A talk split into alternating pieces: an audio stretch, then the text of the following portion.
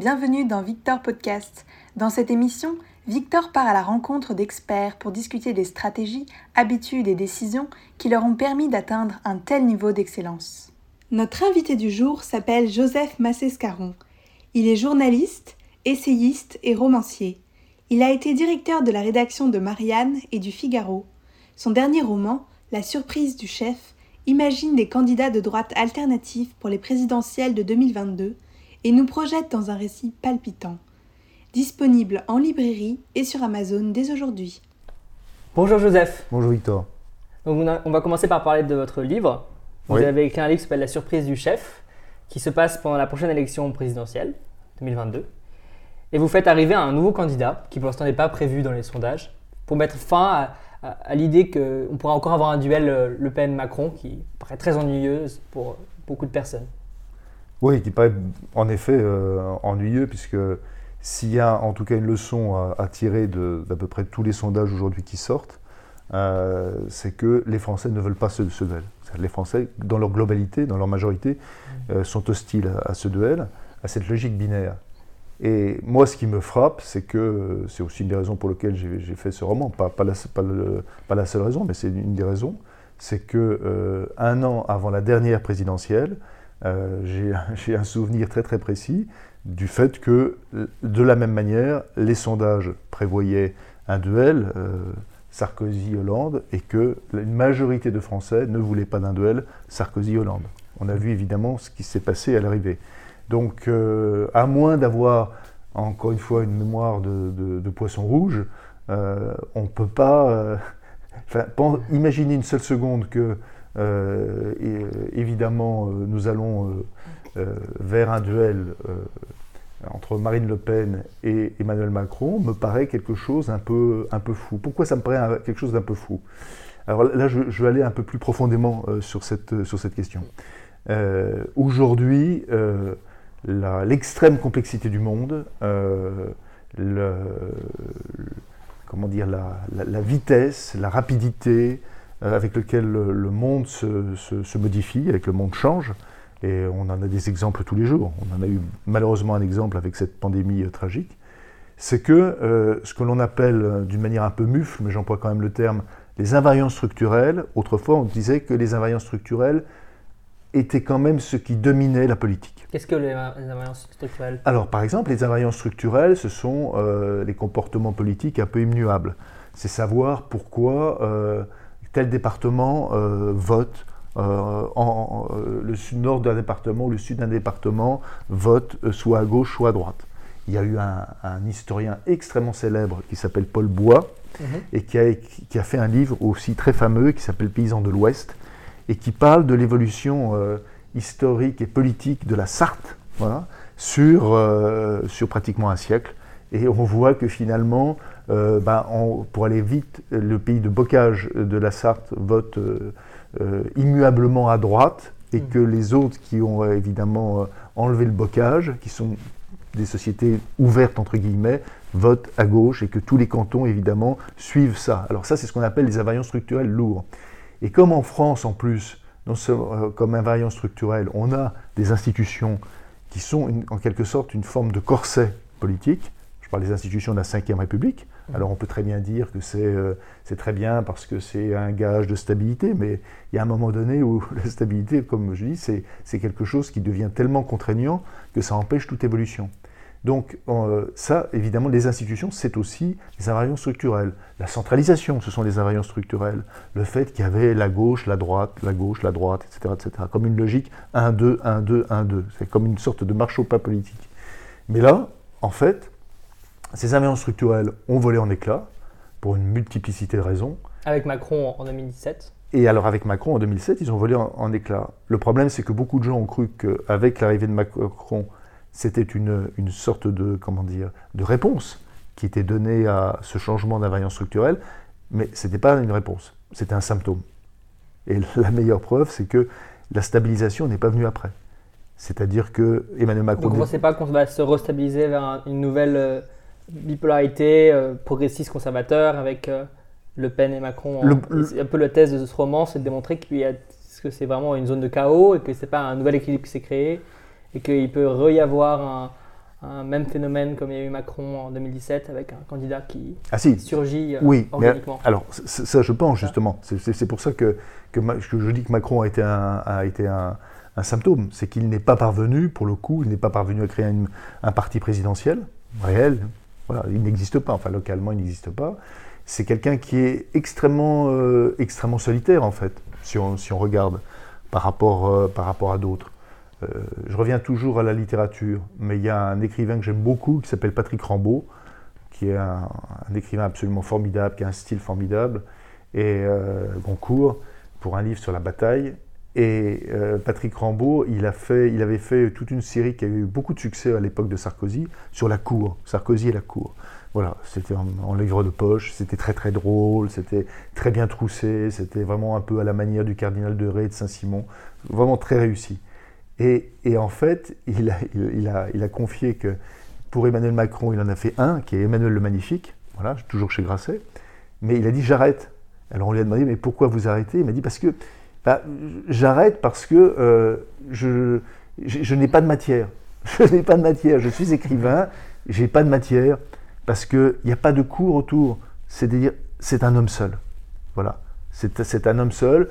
La seule chose que je peux dire, c'est que il est tellement disruptif, pour reprendre un, adjectif à la mode, que euh, euh, ça peut se terminer mal et que généralement, euh, ça, fera, je me souviens dans l'interview dans l'Obs, ça m'avait marqué, avec les Macron, c'est toujours les révolutions qui se préparent. Donc, je, pense Donc, pourquoi vous avez écrit ce livre J'ai écrit ce livre. J'ai écrit ce livre parce que justement, je voulais montrer d'une manière drôle, parce que j'ai d'abord voulu faire un livre drôle. Euh, c'est vrai que c'est un livre qui est très très fun à, lire. Merci. lu d'une traite et on sent que vous avez beaucoup de plaisir à l'écrire parce que c'est très agréable à lire. Je pense que pour qu'un livre soit agréable à lire, il faut qu'on ait pris du plaisir à l'écrire. Ah, c'est euh, absolument, je, confirme. Et euh, merci en tout cas de, de le lire parce que c'est vraiment ce que j'ai voulu d'abord faire. Euh, parce que je pense, enfin, d'une manière extrêmement triviale, je pense qu'on a besoin aussi un peu de distraction. Euh, C'est un page turner un peu. Ouais, je, je, pense qu'on a besoin de distraction. Et, euh, et, en fait, ce, ce, ce, livre est fait pour montrer que, en effet, tout est possible. Je disais que les invariants structurels ont disparu et qu'aujourd'hui, on est dans ce qu'on appelle le règne de l'aléa qui est le contraire de l'invariance structurelle. Les aléas, c'est l'incertitude. L'imprévu et l'événement. L'événement, absolument, ce qui arrive. Bah, euh, les gilets jaunes. Il y a ce penseur, les gilets jaunes étaient américain qui s'appelle Nassim Taleb, qui a un concept, vous connaissez peut-être, de signe noir. Oui, quelque chose de complètement imprévisible. Mais totalement, totalement. Et d'ailleurs, ça, me fait très plaisir, vous, parce que non, mais parce que j'ai, enfin, j'aime beaucoup ce qu'il fait, j'aime beaucoup, enfin, je, le suis, je lis, donc tout de suite que vous ayez euh, cette référence, ça me fait énormément plaisir. Bien sûr, c'est le, le, signe noir, voilà. Et, euh, et, et aujourd'hui. Euh, il y a une abondance quand même de signes noirs. Quoi. Voilà. Parce que euh, on est dans une période, fondamentalement, on est dans une période d'incertitude. Voilà. Alors on peut. À cause de quoi, fondamentalement, vous pensez? Oh, Il y a ah. quelques causes euh, sous-jacentes? Il y, a, y a, il y a, plein de causes. Il y a plein de causes. Euh, il y a, il y a le, le fait que aujourd'hui on est dans une société. Alors, je ne donne pas ça par ordre d'arrivée d'importance. Hein. Mmh, mmh. On est dans une société euh, extrêmement nihiliste, c'est-à-dire euh, où le, enfin, qui manque vraiment cruellement de sens. Bon. On est une société où euh, l'idée non seulement de progrès, mais d'amélioration de la condition humaine ont, semble-t-il, disparu. On est dans une, dans une période où euh, tout ce qui, et là on reviendra sur le terme, tout ce qui faisait autorité a disparu. Euh, tout ce qui faisait autorité, donc c'est, enfin, l'autorité a disparu. Pas l'autorité au sens de la violence, la coercition qu'on exerce sur les personnes. Le respect de Mais l'autorité. Le leadership. Ah, non, pas tout à fait, pardonnez-moi. L'autorité, euh, et on en parlera après, plus tard certainement, à mon avis, l'autorité au sens de. quand un professeur de médecine, on dit il fait autorité dans son domaine. Hmm. C'est-à-dire c'est quelqu'un ah qui, naturellement, euh, qui, naturellement, euh, oui, fait, euh, fait, fait, autorité. L'autorité disparaît. avec la rupture de l'ordre moral et le nihilisme. Ça va avec en tout cas le nihilisme, absolument.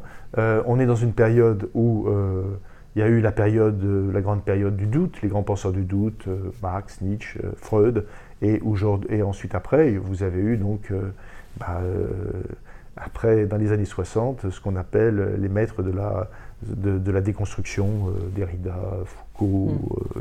et, et d'autres.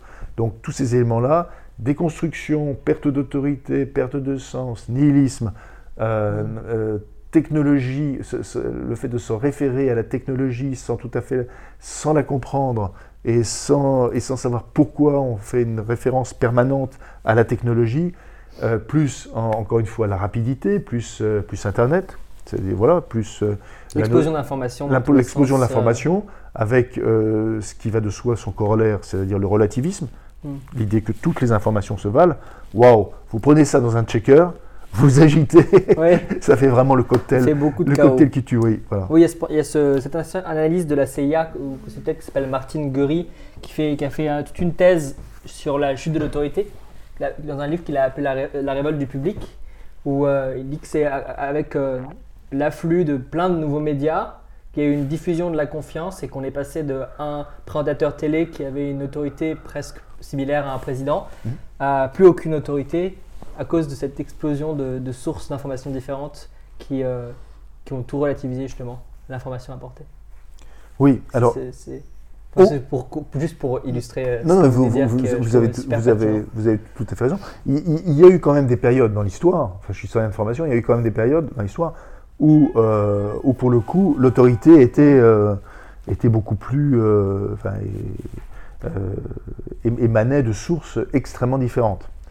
Euh, plus comme aujourd'hui, il y a eu des périodes, vous pensez que plus oui, comme aujourd'hui dans le passé que. Oui, mais, mais en, revanche, en revanche, on n'était pas dans le relativisme hmm. moral. C'est-à-dire, on ne considérait pas que tout se vaut, par définition. On considérait que euh, bah, il y avait. Euh, il y avait une parole qui était une parole qui. Alors, il y avait des, des paroles qui se concurrençaient, par exemple, il y avait entre la parole du pouvoir central, le pouvoir, la parole des féodaux, la, parole de l'Église, euh, même au sein de l'Église, il y avait les jésuites, les jésuites, voilà, les jésuites, il y avait, bon, avec les, grandes querelles théologiques. Euh, donc il y avait des paroles qui se concurrençaient. Mais là aujourd'hui, euh, on est à peu près dans la notion de relativisme, c'est-à-dire que à peu près tout se vaut. Quand évidemment tout se vaut, ça veut dire que ça vaut rien. C'est une extrême tolérance. C'est un peu peut-être un spin-off du libéralisme et de la tolérance des Lumières. Dire qu'il faut tout accepter, qu'on doit. alors, moi, je suis pas sûr que le libéralisme. Alors, j'ai écrit sur le libéralisme un petit, un petit essai. Je ne suis pas sûr que dans le, libéralisme et euh, dans le fait de tout accepter. C'est-à-dire, je, je, pense que le libéralisme a quand même un certain nombre de, cadres. Pour les goûts, par exemple, ou les couleurs, un, libéral dirait qu'il n'y a pas de musique euh, supérieure aux autres, c'est de la musique que chacun aime et. Euh, c'est l'expérience individuelle qui prime. Et... Alors, bon, je, pense que le, libéral ne va pas, va pas aller sur ce terrain de la musique. Et il aura raison, à mon avis. parce que c'est sûr. Quand on parle non, ou, la politique. non, non, non, ça peut être. Euh, le libéralisme va dans l'économie, euh, la politique, la littérature, mais, mais euh, à ma connaissance, il, il, ne se, comment, il se hasarde pas dans ce, dans ce domaine. Non, si vous pensez en effet que euh, c'est l'idée de, tolérance, que, que tous, les goûts, euh, tous les goûts sont dans la nature. Tous les goûts sont dans la, tous les goûts sont dans la nature. Je pense qu'en effet, tous les goûts sont dans la nature, à la condition euh, que les goûts tels qu'ils s'expriment puissent, être, puissent, comment dire, puissent être véhiculés par un langage commun. Je m'explique.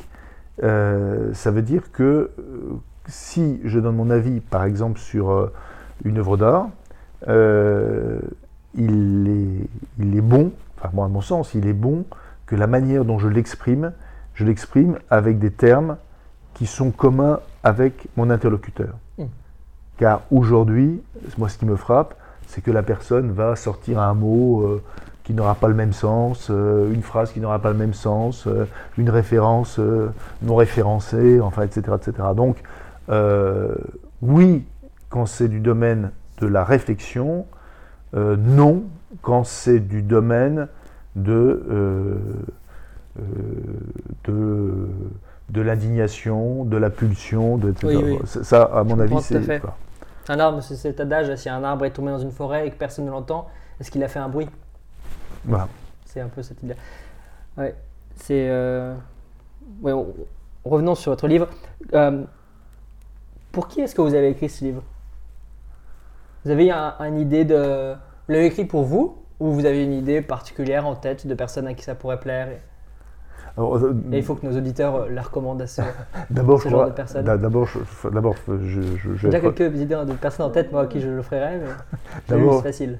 D'abord, je, vais être honnête. Je, pense que euh, on écrit d'abord un, livre en se disant bah, j'écris ce livre parce que je ne l'ai pas lu ailleurs.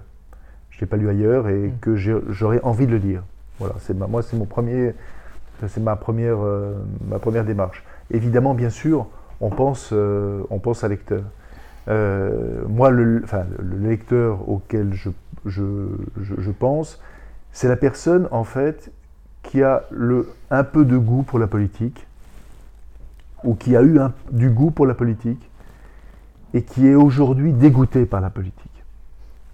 Moi, euh, j'ai été journaliste politique pendant des années, et jamais je n'ai eu euh, en tout cas euh, de mépris pour euh, la classe politique. Jamais. Je ne, enfin, je, ne, je, ne, suis pas comme un certain nombre de confrères qui s'estiment supérieurs aux, parlementaires ou aux députés ou aux ministres, absolument pas, et qui donnent des leçons à tort et à, travers, tout simplement parce que en fait, ils considèrent qu'ils euh, feraient mieux à leur place, ce que je trouve un peu euh, assez, assez surprenant. Non, euh, j'ai même une certaine sympathie pour la classe politique, en fait. Alors qu'est-ce qui J'ai une certaine empathie, mais c'est la sympathie du qui aime bien châtie bien aussi, quand même. C'est quand même important. Parce que, oui, c'est vrai que j'ai de la sympathie pour les politiques, mais je crois que ce qui aujourd'hui, fondamentalement, est à sauver, c'est pas les politiques, hein, c'est la politique. C'est la politique. Parce que la politique. Et pourquoi est-ce que vous croyez qu'elle est en train de mourir? Elle est en train de mourir parce que euh, elle, est, euh, elle est soumise à, tellement de pression entre euh, l'impératif de la communication, l'impératif de la, de la gestion, de l'ambition personnelle, de la technicité, enfin une multiplicité d'impératifs, et elle ne parvient pas à, euh, euh, elle ne parvient pas, en, tout cas, à prendre ces éléments ensemble et à, euh, et à leur donner du sens. Or, la politique, fondamentalement, on a parlé de sens tout à l'heure, hein. pour moi c'est vraiment essentiel, la politique, c'est ce qui donne du sens. Voilà, c'est ce qui donne du sens. S'il n'y a pas de sens, il n'y a plus de politique. Maintenant, voilà, voilà, enfin, j'ai fait fait, fait ce livre pour ça. J'ai fait ce livre pour ça. Et, euh, parce que je, pense aussi euh, que je, pense qu'on peut dire un certain nombre, un certain nombre, enfin, on peut, délivrer un certain nombre d'analyses en étant, drôle, je, pense qu'on peut le faire en, le faisant par l'humour, en le faisant en étant taquin, euh, parfois un peu acide parce que je fais quelques portraits de personnes ou de situations voilà, d'une manière assez, euh, assez souvent euh, caustique, parce que c'est des choses que je connais bien, hein. je, même encore aujourd'hui, je vois toujours des, des, politiques aujourd'hui, mais ce, ce, biais, en fait, où le, le roman permet euh, beaucoup mieux qu'un essai de rendre, en compte, de rendre compte, pardon, euh, de rendre compte de la situation politique. Alors non seulement de la situation politique, mais aussi, peut-être vous l'avez vu dans le roman, on parle évidemment bien sûr de politique, mais on parle aussi de société, de sociétés différentes. Voilà. Et ça aussi, c'est extrêmement intéressant. C'est-à-dire euh, comment le politique s'enracine dans la société. Est-ce que ce sont des sociétés différentes ou pas? Ou est-ce qu'il y a une porosité complète qui font passer les politiques de l'une à l'autre, d'une société à l'autre? Comment un politique émerge? Voilà, comment un politique émerge de ces sociétés, euh, voilà, comment euh, finalement il va passer d'un camp à l'autre sans que ça lui pose le moindre problème. Il y a quelques exemples dans ce, dans, dans ce roman. Donc, euh, et puis aussi, j'ai un peu fait ce roman comme, un, comme une forme de roman policier, puisque la fin est un peu inattendue. C'est normal, puisque ça s'appelle La surprise du chef. Oui. Voilà. On, aurait tendance à croire euh, au milieu du roman qu'on sait comment ça va finir, mais non, il y a une surprise. Il faut, très, il faut lire jusqu'à la fin. C'est euh, la, fiction, c'est pas juste pour se divertir. On peut apprendre beaucoup. Oui. On n'apprend pas qu'en lisant des essais, il y a une espèce de, de qualia, de dimension humaine qu'on ne peut pas avoir dans, dans un essai, mais qu'on a quand on lit une histoire. On se projette. Je, avec je- ces je ne me mets. Je, Quelle est la valeur, vous pensez, de, je ne me mets absolument de la pas. fiction je vais prendre des exemples illustres, mais je ne me mets pas du tout au niveau de ces exemples illustres.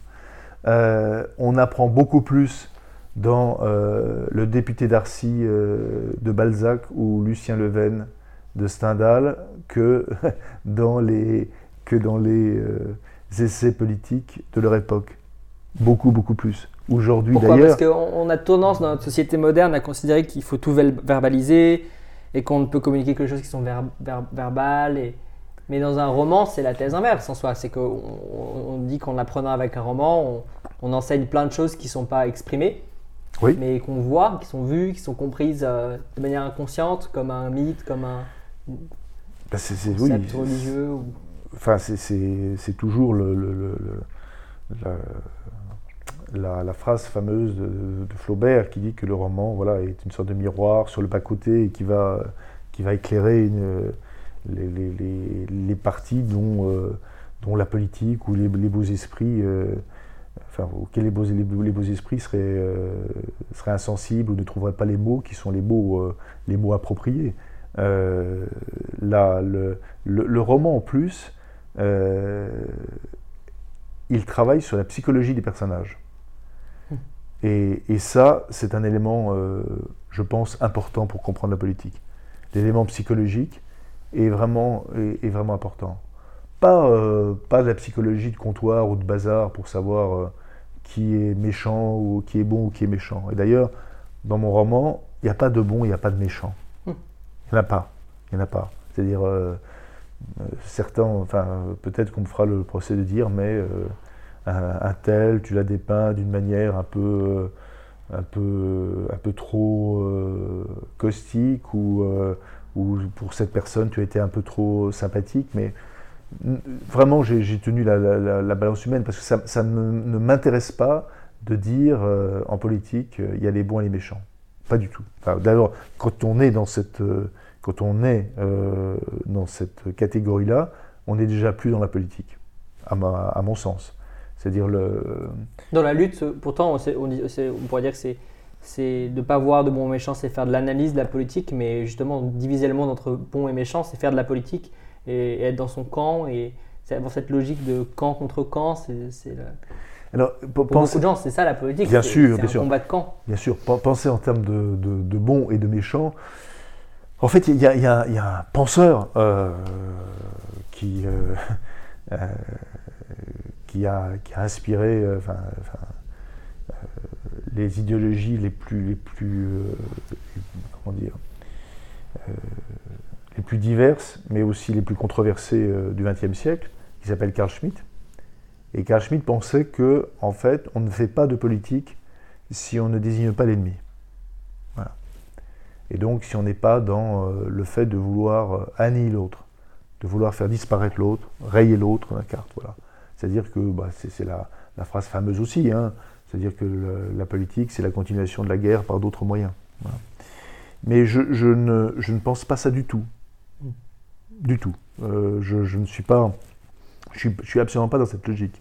C'est-à-dire que euh, c'est pour ça que je me refuse de voir euh, en termes de euh, la, politique, en termes de. Il y a d'un côté les salauds et de l'autre côté les tout bons. On, voit bien de toute façon que tout est. C'est pas les blancs ou les noirs, tout est un peu gris avec des nuances, différentes. Et justement, c'est ça qui est intéressant, c'est d'aller dans ce qu'on appelle la pénombre des âmes et de- d'essayer de, de- de fouiller et de comprendre les motivations. Qu'est-ce qui fait qu'une personne va basculer dans un camp ou dans un autre? Qu'est-ce qui fait justement qu'elle va être plus recommandable que qu'elle va choisir une voie plus recommandable qu'une autre? Voilà. Qu'est-ce qui fait? Qu'est-ce qui motive? Il y a eu un- une C'est ça qui immense. vous intéresse. Oui, moi c'est Pourquoi ça. les gens. Ah, moi, ça me passionne. Alors, de, de toute façon, en, général, et là, là, je- là, on quitte euh, peut-être plus, enfin, le, le- le- le roman dont vous avez eu la gentillesse de, de- de parler. Mais là, on, Très bien, c'est le but de cette on discussion. parle. euh, oui, c'est pour ça que je. Mm. On, parle de qu'est-ce qui, euh, qu'est-ce qui motive. Euh, moi, ce qui m'intéresse, par-dessus tout, ce sont les personnes. C'est-à-dire, qu'est-ce qu'il y a dans la tête de l'autre? Comment la personne que j'ai en face de moi fonctionne? Voilà. les autres m'intéressent. Mais les autres m'intéressent d'une manière, je dirais pratiquement parfois caricaturale. Je suis dans un pays euh, je, bien sûr, je vais, euh, je admirer euh, les œuvres, l'architecture, je vais admirer les paysages, comme tout le monde. Mais les personnes, c'est ce qui va attirer d'abord mon attention. C'est les gens. C'est comme ça. C'est comme ça. Il y a deux auteurs qui ont été très importants. On, va parler des livres qui, vous, que vous, ont marqué. Oui, d'accord. D'abord, finissons sur le, votre roman qui s'appelle La surprise du chef. Ça sort quand? Est-ce qu'on peut l'acheter sur Amazon ou en librairie? À partir du, du 26 mai. 26 mai. Très bien. Mercredi. Mercredi. Voilà. Bah, allez lire ce livre. Voilà. Maintenant, Merci. Maintenant, revenons sur euh, les romans qui vous ont marqué ou les livres qui vous ont marqué. Donc, quels sont le, quel est le livre que vous avez le plus offert pendant les cinq dernières années ou un, deux ou trois livres qui vous ont beaucoup marqué pendant votre vie? Alors, euh, il y a trois livres qui m'ont marqué. Trois livres qui m'ont marqué. Euh, des romans, des essais? Alors, il y, a, un essai et il y a deux livres qui sont euh, à, la, à, la, limite de l'essai et du roman. Entre les deux. Et c'est d'ailleurs très révélateur. Je vais les donner par ordre d'arrivée, si je puis dire. Avec le un premier... petit contexte autour de Oui, bien sûr. Le premier, c'est euh, Le banquet de Platon. Voilà. Petit livre, petit par la forme, euh, court à lire, et pour moi, un éblouissement. Un éblouissement total. Un éblouissement euh, intellectuel, parce que, bah, d'abord parce que la Grèce, voilà, c'est-à-dire le, contact immédiat je me souviens très bien, j'avais 16 ans à l'époque, le contact immédiat avec euh, le génie grec, pour moi.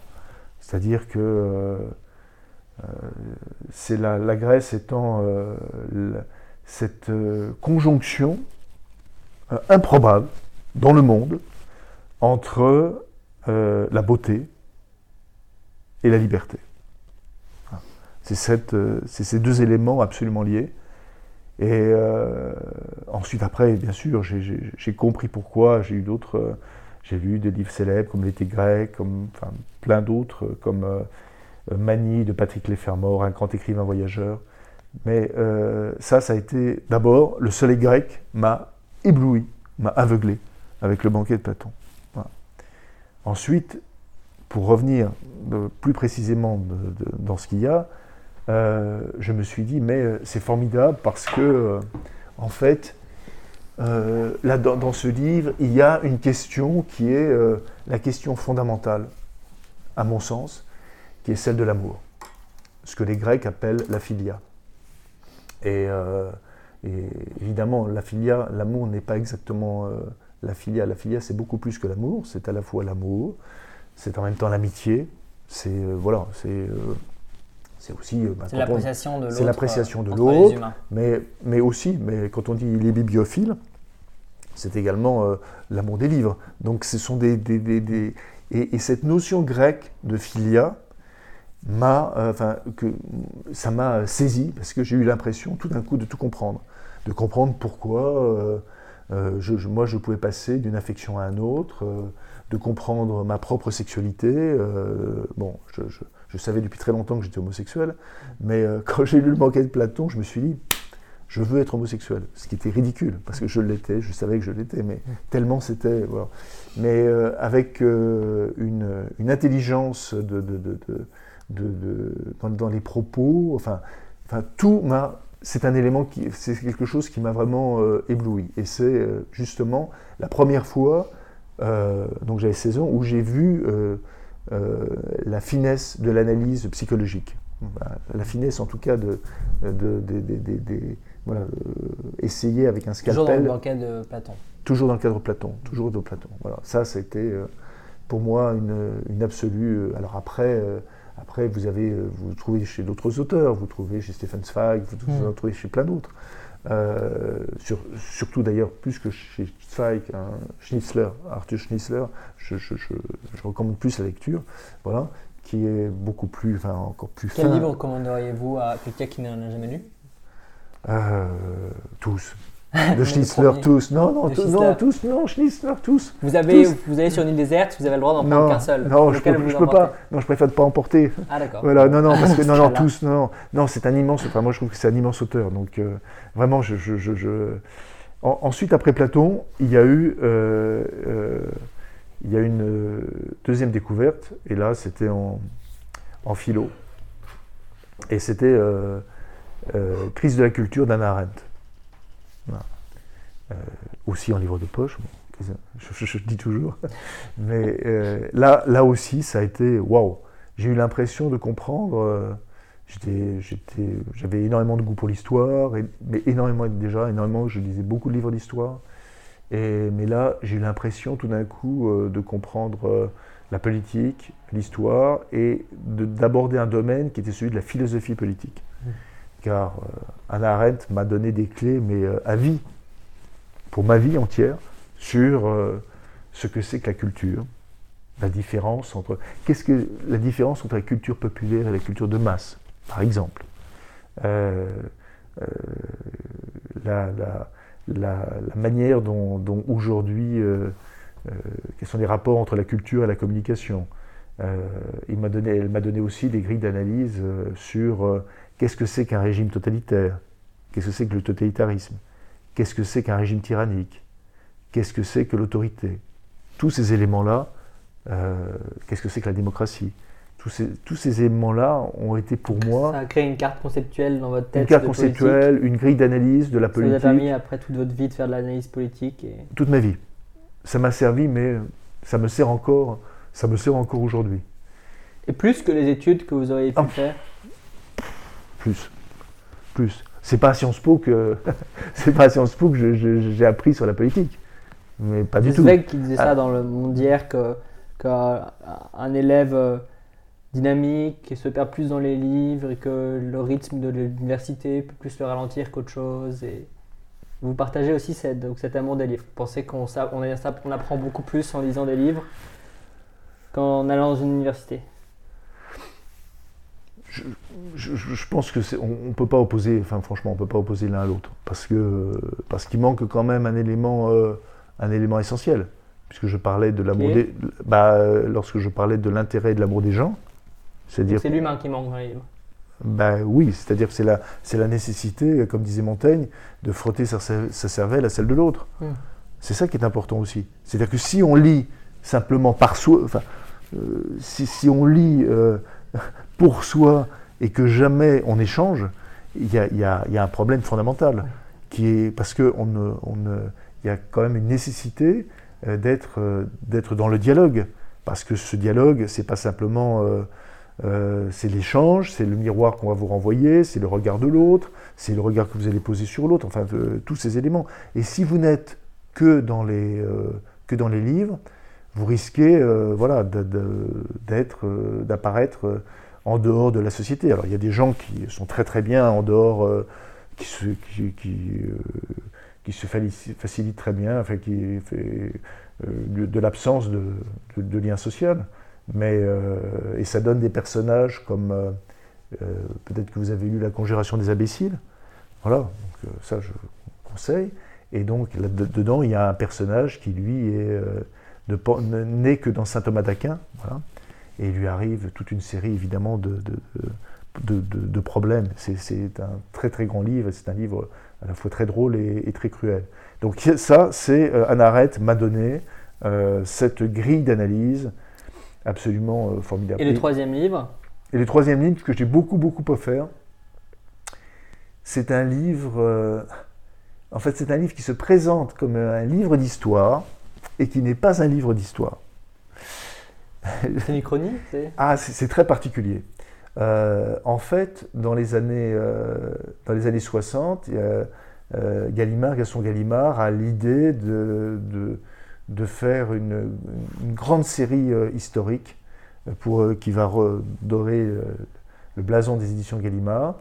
Et euh, cette série va s'appeler Les 30 jours, les 30 jours, les 30 journées qui ont fait la France.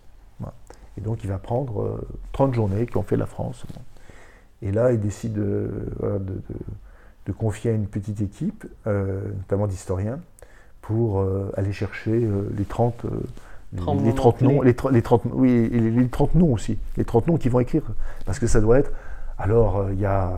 ah oui, c'est un roman par alors, journée. C'est pas, pas, un roman, hein, c'est un livre ah. d'histoire normalement. C'est un livre d'histoire. Et chaque... je, prends un exemple. Je prends un exemple. 30 livres d'histoire ou un 30 livres d'histoire. Ce sont 30 livres d'histoire. Et ce sont 30 journées, donc à chaque fois, une journée, un livre. Euh, il y a le, y a le, y a le, euh, le, baptême de Clovis, il y a le sacre de Charlemagne, il y a Waterloo, et puis, euh, il y a euh, Bouvines, Bouvines, la bataille de Bouvines, extraordinaire bataille, qui est faite par Georges, euh, Duby, qui est un, un, immense historien. La bataille de Bouvines, c'est... La, bataille de, la bataille de Bouvines, en fait, c'est ce qui va, c'est ce qui va opposer en fait la France à à peu près euh, pas, toutes les, pas tous les royaumes euh, européens, mais euh, l'Angleterre de l'époque.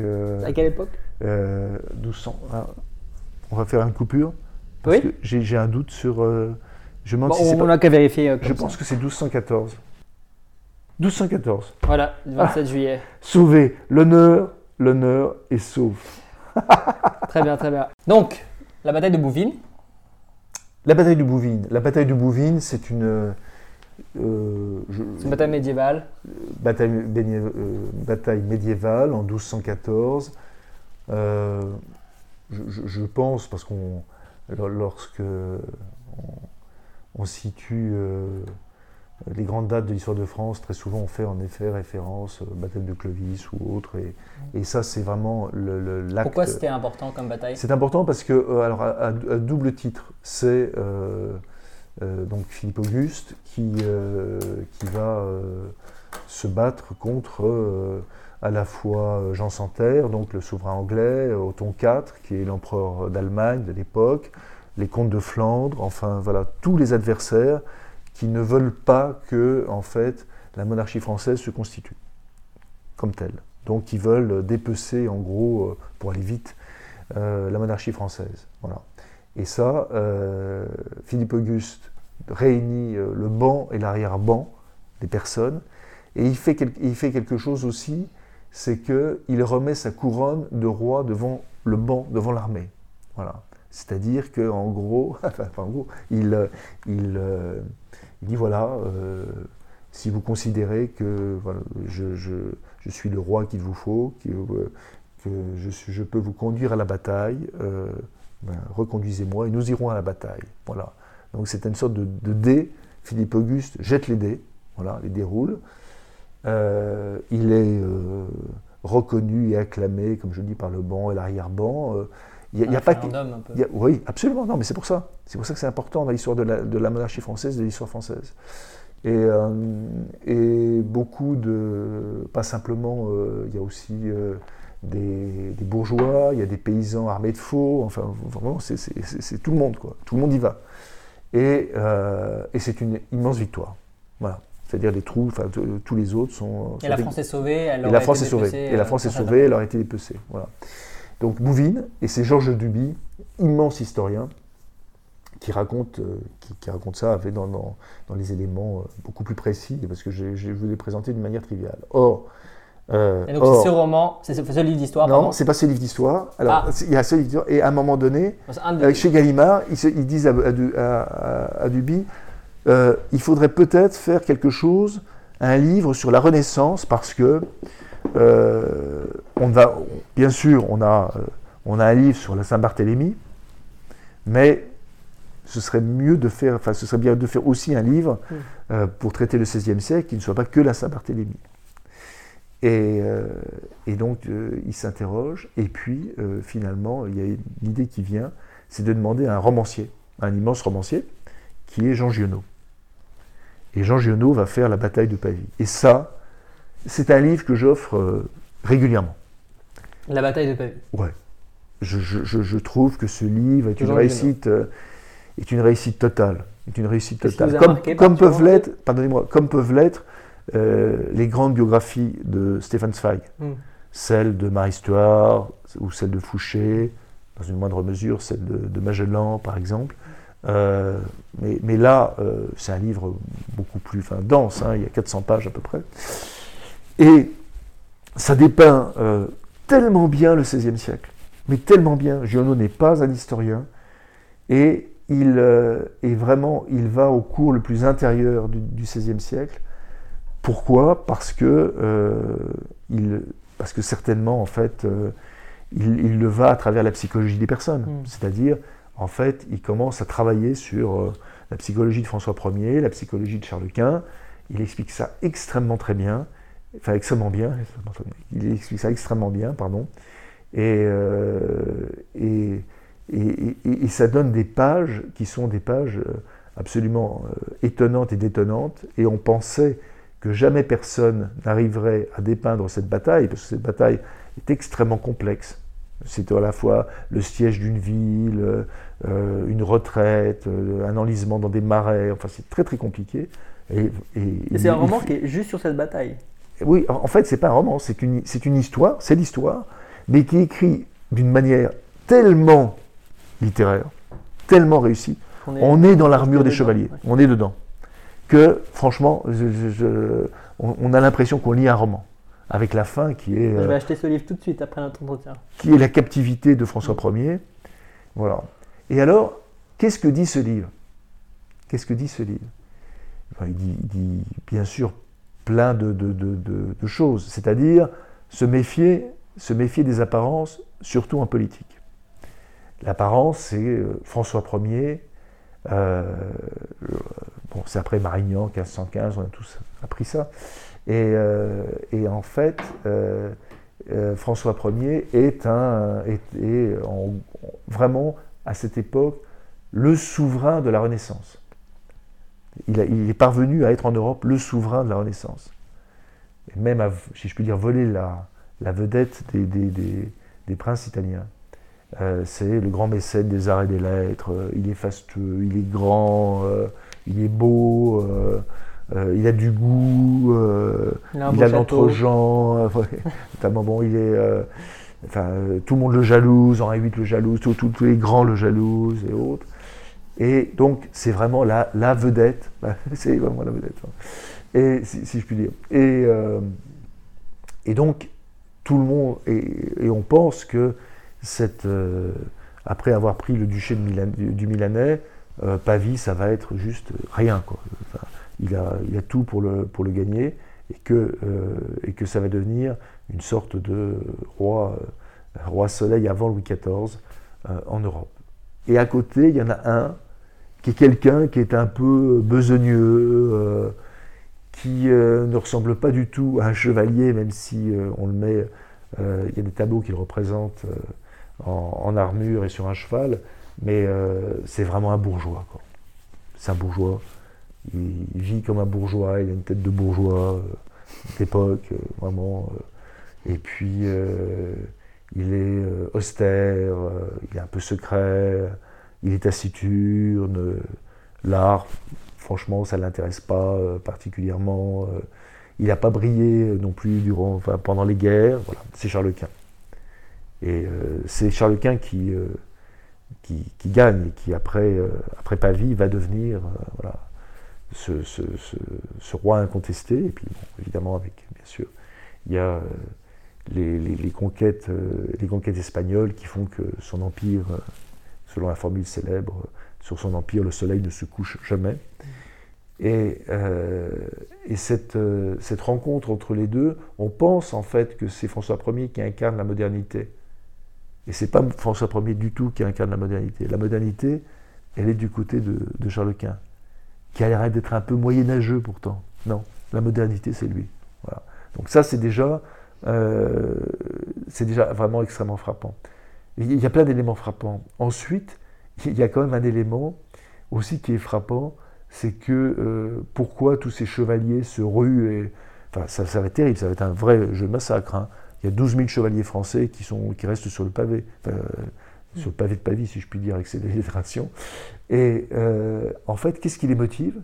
Ce qui les motive, c'est pas la, soif de gloire, de gloire c'est pas la conquête, non. C'est qu'ils veulent. Ce sont des gens qui s'ennuient. Fondamentalement, ils s'ennuient. Et ça aussi, ça m'intéresse, ça m'a intéressé. Parce que il a raison. Giono a raison, il, il a vu juste. Ces, nobles s'ennuient, mais s'ennuient à un point. Euh, voilà. C'est d'ailleurs comme ça qu'on arrivera à des tournois imbéciles qui coûtent la vie à Henri II, le fils de François Ier. Il s'ennuie. Et, et l'ennui, en fait, l'ennui provoque, a provoqué dans l'histoire toute une série de, réactions beaucoup plus, euh, beaucoup plus importantes que la colère, euh, que la jalousie, que l'envie. L'ennui. Vous avez d'autres exemples historiques qui vous parlent Oui. Oui. Ah. C'est-à-dire, c'est-à-dire la Révolution française. La Révolution française, lecture, euh, il y a certains historiens qui ont écrit dessus. Hein. C'est pas. Euh, même chose avec la classe nobiliaire de l'époque. La classe nobiliaire de l'époque, à l'époque de Louis XVI, en fait. S'ennuie complètement. Elle s'ennuie. Elle s'ennuie parce que, euh, d'abord, euh, il y a eu, euh, bien sûr, il y a eu Versailles qui a concentré les offices, qui ont fait que, tout à fait naturellement, la noblesse de robe a pris de plus en plus d'importance sur la noblesse d'épée. Il y a, enfin, je, faut pas de problème de modernité, mais ils ne sont pas obligés de les résoudre, et du coup, ils s'ennuient. Oui, c'est vraiment l'ennui. Et et Louis XVI, et ils, n'ont même pas, euh, ils, ne reçoivent même pas les rayons du soleil avec Louis XVI. Louis XVI est un roi honnête. N'est pas un mauvais roi du tout. Enfin, moins mauvais, en tout cas, certainement. Je pense que Louis XV. Euh, mais c'est un roi ennuyeux. C'est un roi ennuyeux. Un peu mou, qui. Euh, même, Pas forcément, non, mais, mais, même dans les solutions qu'il cherche, ce sont des solutions un peu, un peu voilà, ennuyeuses.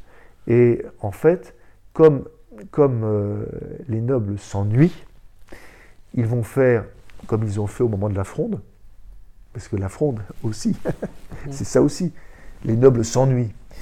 Euh, ils vont provoquer ce qu'on appelle la réaction nobiliaire.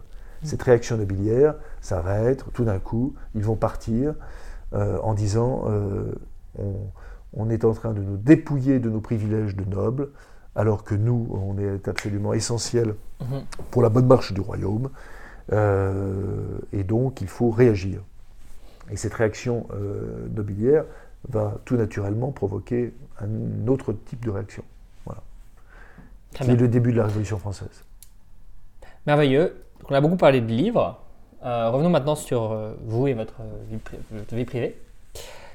Quel est le meilleur investissement que vous avez fait de votre vie? Ça peut être un investissement en, temps, en argent, en énergie.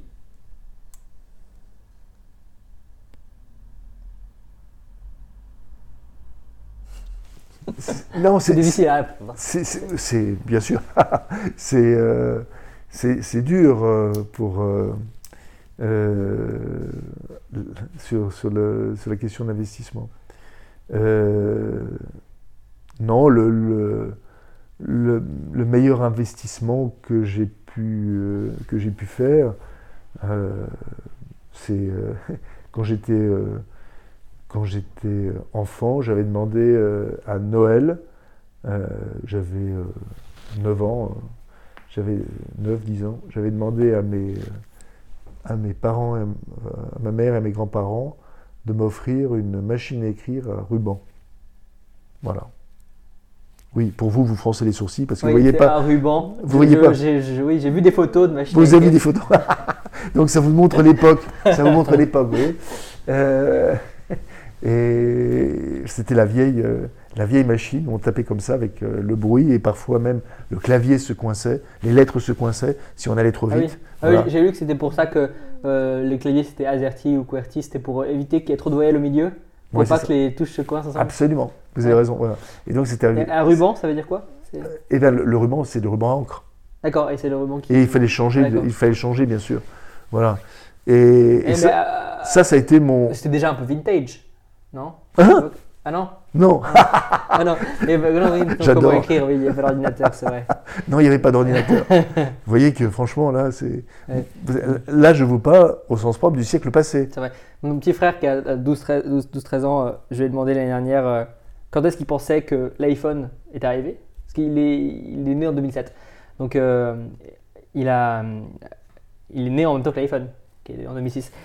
Il me disait, bon, je pense en 95, 80, 90. Il était perdu, il n'avait aucune idée de le passé qu'il y avait avant lui. Et, euh, c'est un peu la situation, je pense qu'on a tous un peu. On, on, on, on perçoit pas le passé on est dans le présent aujourd'hui et on, à moins de vraiment beaucoup lire d'histoire, on n'a pas trop le, on réalise pas vraiment qu'au 19e siècle, 99% des gens vivaient avec euh, un euro par jour, en dessous de cette pauvreté, qu'il y avait. Déjà, il n'y avait pas d'euro. On avait du mal à. Oui, à ajuster, enfin. déjà, il n'y avait pas d'euro.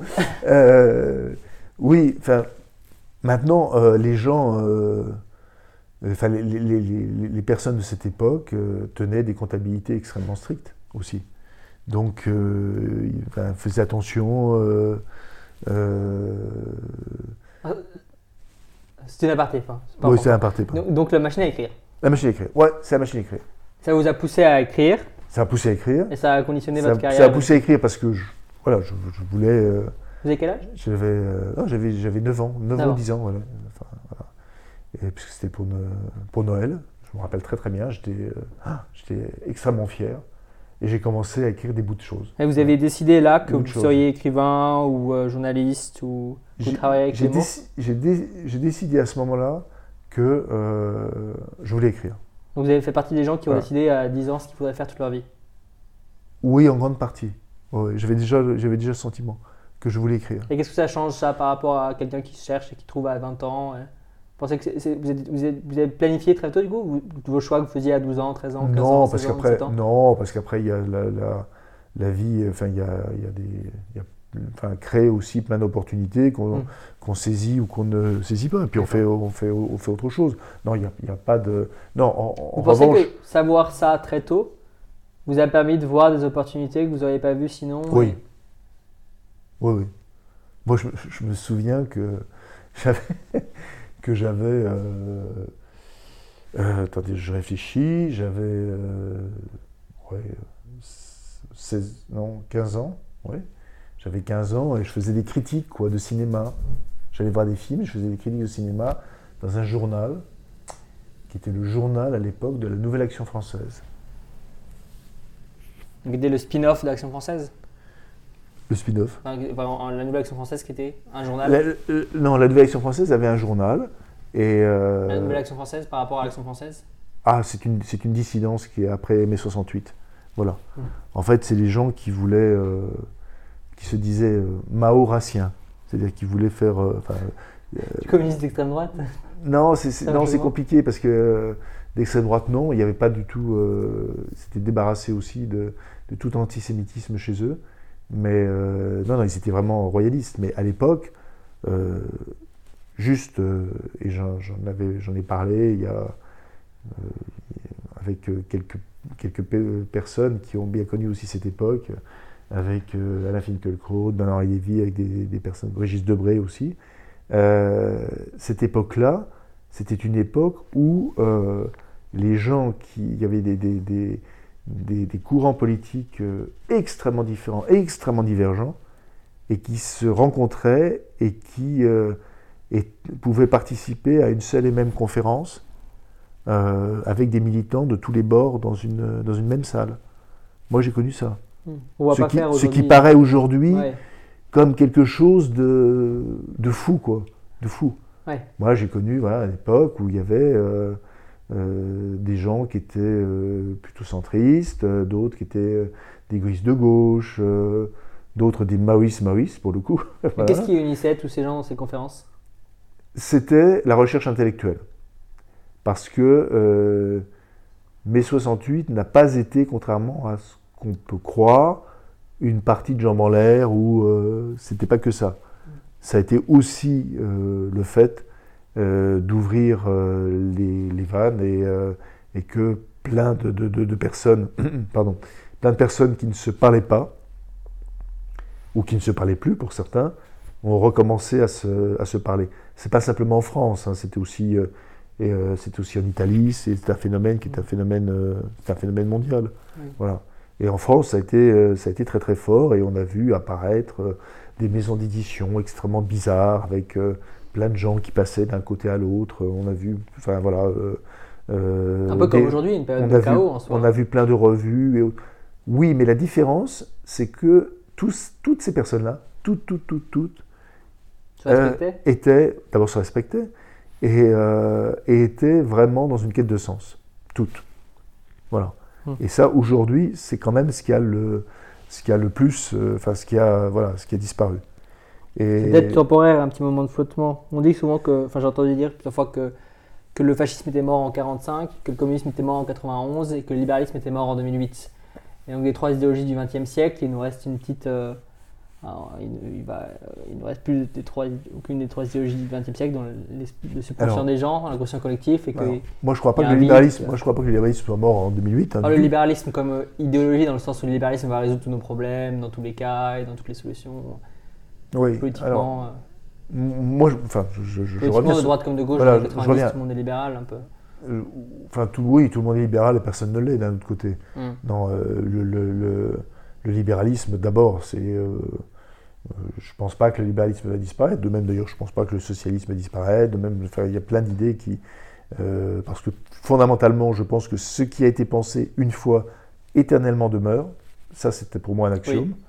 Et, et le, libéralisme, c'est tout sauf, évidemment, ce, libéralisme euh, financier déconnecté des réalités, euh, qui méconnaît le système de régulation, qui méconnaît le contre les contre-pouvoirs. Donc l'inverse du libéralisme, c'est ça, c'est ce qui, est, ce qui en prend un coup en 2008.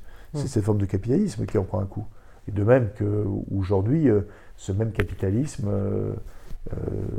connaît également des difficultés. Mais on appelle ça du néolibéralisme par paresse intellectuelle, mais franchement, objectivement, ça n'a rien à voir avec le libéralisme. Le libéralisme est contre, euh, fondamentalement, contre l'idée, enfin, contre le, principe même qu'il puisse y avoir des monopoles. c'est l'inverse du, c'est tellement l'inverse du libéralisme que moi je suis, je suis euh, toujours euh, extrêmement étonné. Les premières lois anti-monopole aux États-Unis ont été faites par des libéraux.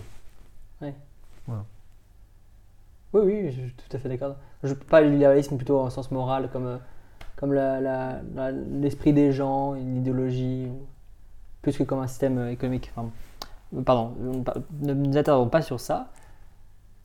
Quel est l'échec qui, par la suite, dans votre vie, vous a permis de beaucoup mieux réussir?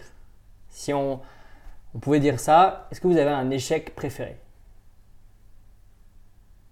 Je, suis conscient qu'on n'aime pas forcément cet échec. Hein, non, non, mais c'est une. Euh, j'essaie d'en trouver un qui soit vraiment euh, fort parce que euh, plein d'échecs, j'en ai eu plein. oui, c'est la question particulièrement, c'est un échec qui vous a vraiment permis par la suite de beaucoup mieux réussir, sans lequel vous auriez peut-être moins bien réussi. Parce que vous entrepreniez, quel que soit le, le niveau. Oui, il y, a, y, a, y a un échec, c'est que euh, j'avais. Euh, euh, c'est durant la période de 83 à 85. je ne savais pas encore si j'allais faire du journalisme, je ne savais pas.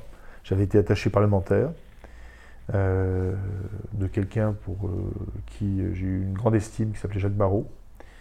Et, et je, je, me voyais mal aussi quand même rester, euh, demeurer attaché parlementaire, je me voyais mal faire une carrière politique. Euh, je, euh, je me projetais absolument pas dans, cet univers-là, que, j'appréciais, mais je ne me voyais pas. Et donc, j'avais fait un ou deux stages avant, et j'ai essayé, donc, je suis rentré, et j'ai eu une possibilité d'entrer comme pigiste dans un magazine qui se montait qui s'appelait Magazine Hebdo, et euh, dont le titre était, euh, euh, le slogan, je me souviens, c'était Libéral mais pas réac. Et ça a été créé donc après l'arrivée au pouvoir de François Mitterrand. Et il y avait quand même une effervescence intellectuelle, libérale extrêmement forte à cette époque-là. Extrêmement forte. Et, très très intéressant. Et, et là, En fait, l'échec du journal qui a duré quoi, un an, pas tout à fait un an et demi, c'est que, euh, bon, ça m'a permis, euh, de pigiste, j'ai fait plein, plein, plein de papiers parce que c'était au moment du débat sur euh, la liberté de l'enseignement. Donc, euh, je, connaissais bien ce dossier, je connaissais bien les questions d'éducation, ça me passionnait. Et, à ce moment-là, j'ai bien vu la tournure progressive que prenait le journal. C'était son propriétaire qui avait fait prendre cette tournure. C'est-à-dire que c'était un journal euh, qui euh, euh, avait été présenté à tout Paris comme un journal libéral mais pas réac, et qui a fini réac mais pas libéral. Voilà, à la fin.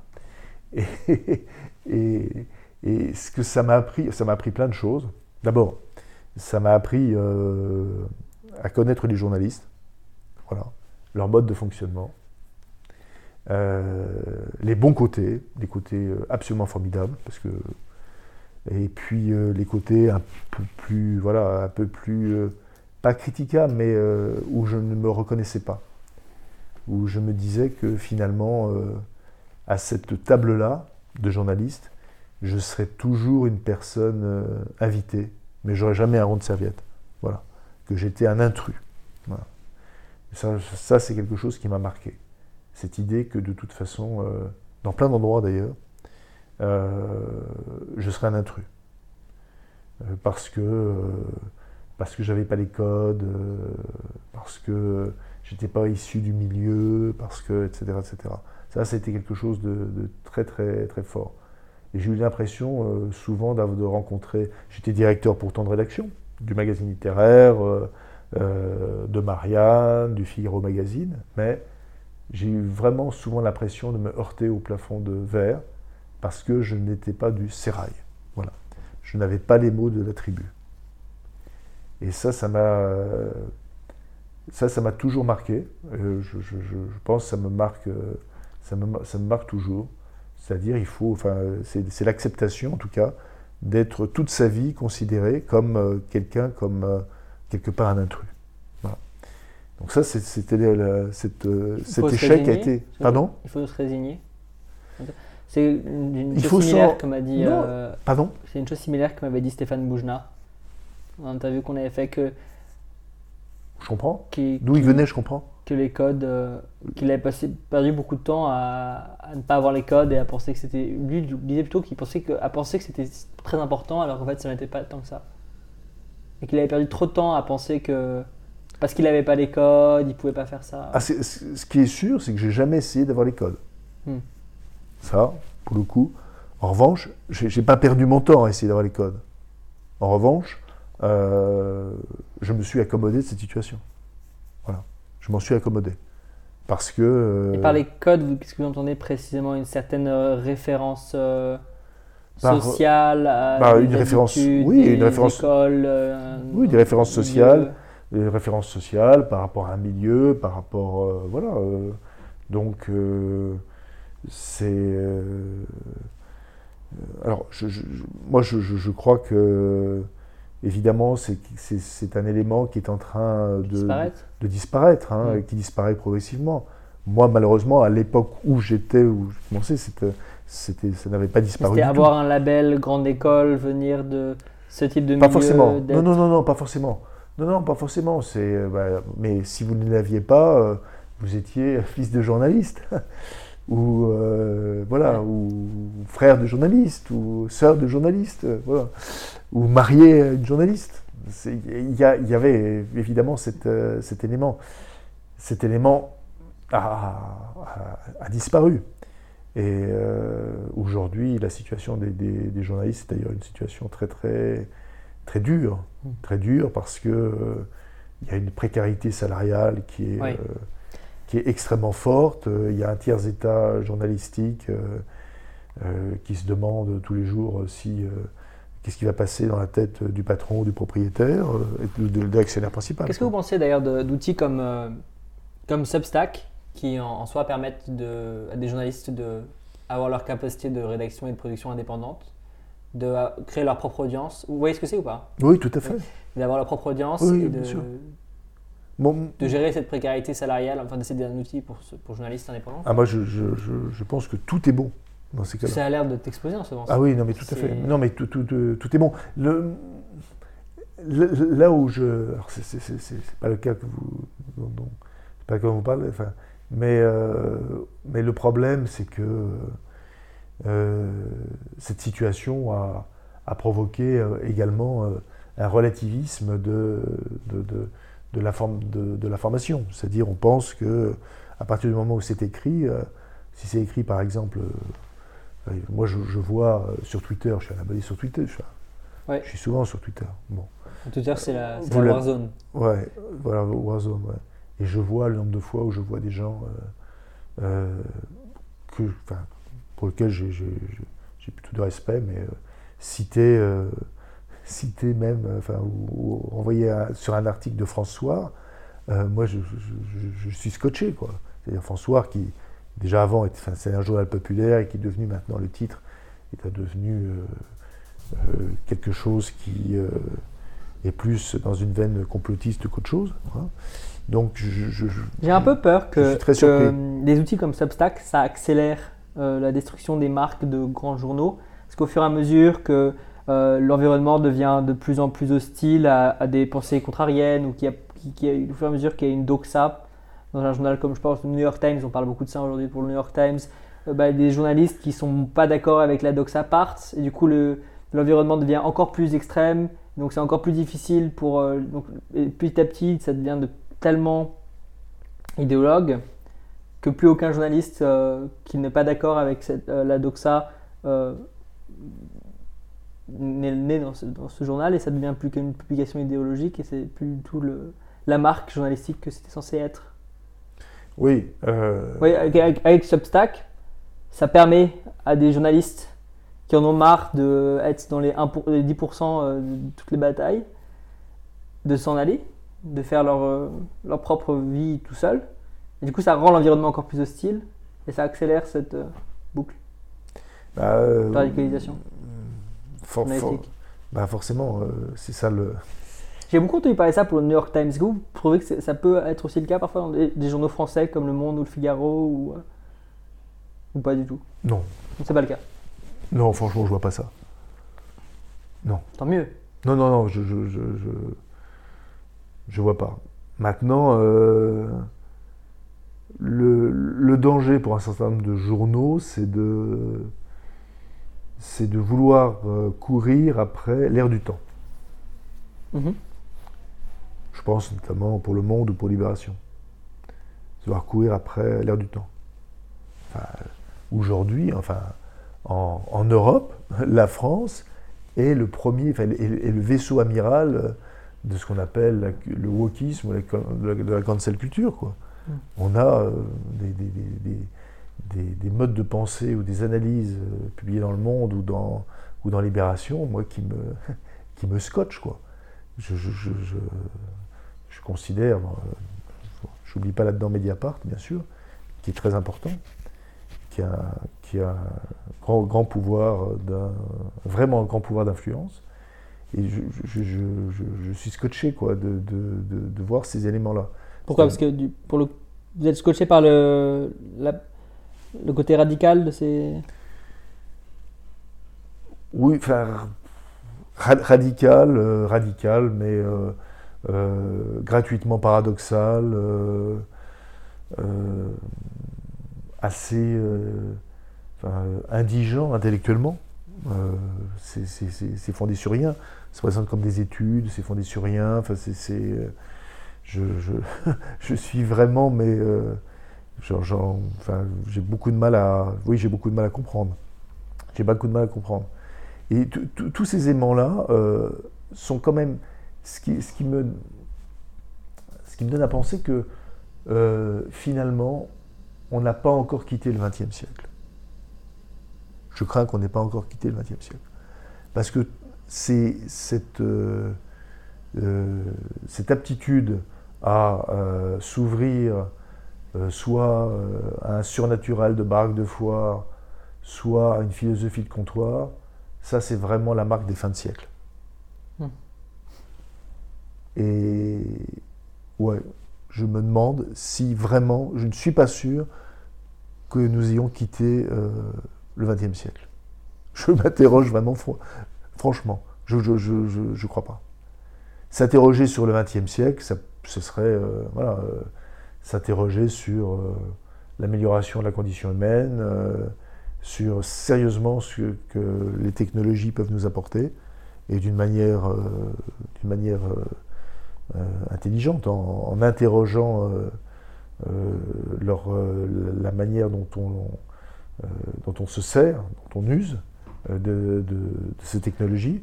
Et ça, franchement, à chaque fois, je trouve ça, mais enfin, les, débats sur, sur les technologies ou nouvelles technologies, nanotechnologies, enfin tout me, me, paraissent extrêmement pauvres. Oui, ça fait vraiment fin de siècle.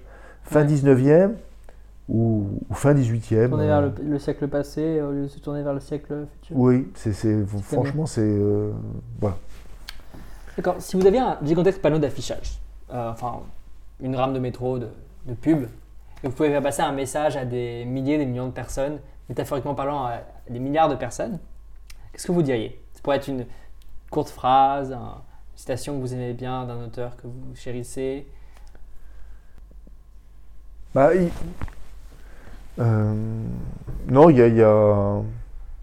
La, première phrase qui me vient à l'esprit, c'est Montaigne, puisque Montaigne, je, je, je, suis. Enfin, j'ai commis un livre sur Montaigne, c'est vraiment un auteur. Enfin, je, trouve, enfin, ça fait tellement longtemps que je vis avec, et je, il y a tellement tout chez lui, tout. Euh, il y a une très belle, enfin, une très, très belle phrase, c'est euh, euh, l'homme est ondoyant. Voilà. L'homme est ondoyant. Ondoyant. Vous pensez que ça, toucherait la, masse? Je, pense que les personnes, les personnes s'interrogeraient sur, euh, sur, la, sur ce, que, ce, que, signifie ondoyant. Non, non, l'homme est, l'homme est ondoyant. Non, la, la, Donc, ça veut dire la, la, première, la, première enfin, la première recommandation, c'est là où on vient euh, euh, bien sûr, euh, aux philosophes grecs. La première des recommandations, c'est connais-toi toi-même. La première. Comment peut-on euh, vouloir Comment peut-on cool, vouloir ton doyant, c'est. Ouais, mais, mais, la première, enfin, populaire, pardon, c'est connais-toi toi-même. C'est comment peut-on vouloir, vouloir changer le monde ou être dans le monde ou sans sans se connaître soi-même? Se connaître soi-même, c'est-à-dire euh, c'est-à-dire euh, s'accepter comme tel, c'est euh, ça veut dire connaître ses biais cognitifs, sa psychologie. Sa psychologie, c'est apprendre, apprendre à refuser toutes les assignations à résidence, d'où qu'elles viennent. C'est apprendre à s'accommoder, s'accommoder de l'adversité, s'accommoder qu'on puisse ne pas être euh, ne pas être toujours euh, le mhm. bienvenu, ne pas toujours être euh, invité, s'accommoder bien sûr de la présence de, la présence de l'autre qui est, qui, est, qui, est, qui est essentielle, comme je disais. Et connais-toi toi-même pour connaître, pour en tout cas avoir le goût de connaître les autres, oui. Mhm. Oui, tout à fait. Donc ça, c'est simplement connais-toi toi-même. Alors maintenant aussi, il y a, d'autres phrases, parce que j'ai dit donc l'homme est ondoyant. Et puis il y, a, quelque chose que, que j'aime bien aussi, c'est une phrase de Nietzsche. Nietzsche dit euh, Les idées qui mènent le monde arrivent sur des pattes de colombe. Et en allemand, c'est beaucoup, c'est encore plus joli, puisque sur des pattes de colombe, il dit Auf. Euh, les idées qui mènent le monde arrivent sur des pattes de colombe. C'est apprenez à être attentif euh, à ce qui se passe partout sans en, sans euh, en, faire des caisses, des tonnes, sans en dire, sans dire que vous avez trouvé quelque chose, une perle, une pépite, etc. Mais soyez attentif aux rognures du temps. Soyez, attentif à ça. Soyez attentif à des idées qui arrivent, à des, des, attitudes qui arrivent et, et, pour lesquelles vous dites, bah tiens, euh, c'est assez, euh, c'est un peu foutraque, mais finalement, c'est assez sympathique, quoi. Et finalement, euh, ces idées-là peuvent, au bout d'un moment, pas toujours, mais peuvent s'avérer être de véritables monstres idéologiques. Voilà. Ça peut être soit le, positif le ou renard. Négatif. Pardon? Positif ou négatif Ça peut être positif ou négatif. Ça peut, ça peut être euh, le, renard que l'enfant de Sparte euh, a contre lui et qui lui dévore les entrailles, voilà, et qui cache, ou Alien dans, dans, le vaisseau spatial. Hmm. Donc ces idées-là, qui, il faut être attentif, attentif à ce qui se passe. Et moi, j'adore ça. Il faut petites choses. Je trouve ça passionnant. petites, choses, petites choses qui arrivent, petites choses qui arrivent, qui se présentent comme euh, comme euh, comme insignifiantes aujourd'hui. Comme insignifiantes ou comme sympathiques. Comme, extrêmement sympathiques, signifiantes. Ça peut être un mogwai et qui devienne un gremlins.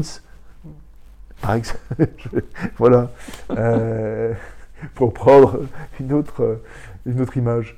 Euh, ça, c'est important. Ça, c'est une phrase de Nietzsche extrêmement importante. Les idées qui mènent le monde arrivent sur des pattes de colombe. Voilà. Qu'est-ce que vous faites quand vous vous sentez un peu déconcentré ou déprimé? Pour vous remettre un peu sur les rails euh... J'imagine que se connaître soi-même, ça aide beaucoup dans ce cadre-là de, à se reconcentrer. Oui, ça, aide bien sûr à se. À se vous avez une petite technique, euh, comme vous avez les coutures qui prend un départ de golf euh, dans sa tête? Ouais, il prend des. non, euh, ce, qui est, ce qui est important, c'est de penser aux choses heureuses.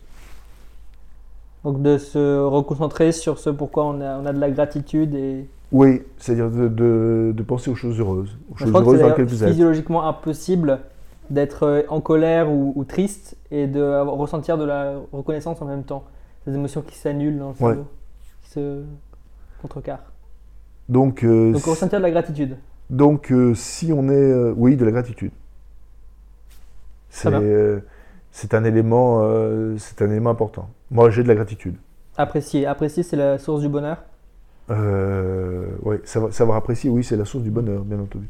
Non, non, le, le, le, le sens de la gratitude est un, est un élément important. Mm. C'est, euh, je me mm. suis euh, converti quand, j'ai, quand j'avais 24 ans. je me suis converti à l'orthodoxie, c'est encore la Grèce. Et je l'ai fait Orthodoxie religieuse Oui, oui, l'orthodoxie, oui. Ah, oui. orthodoxe. Et je l'ai fait par, et je l'ai fait par gratitude.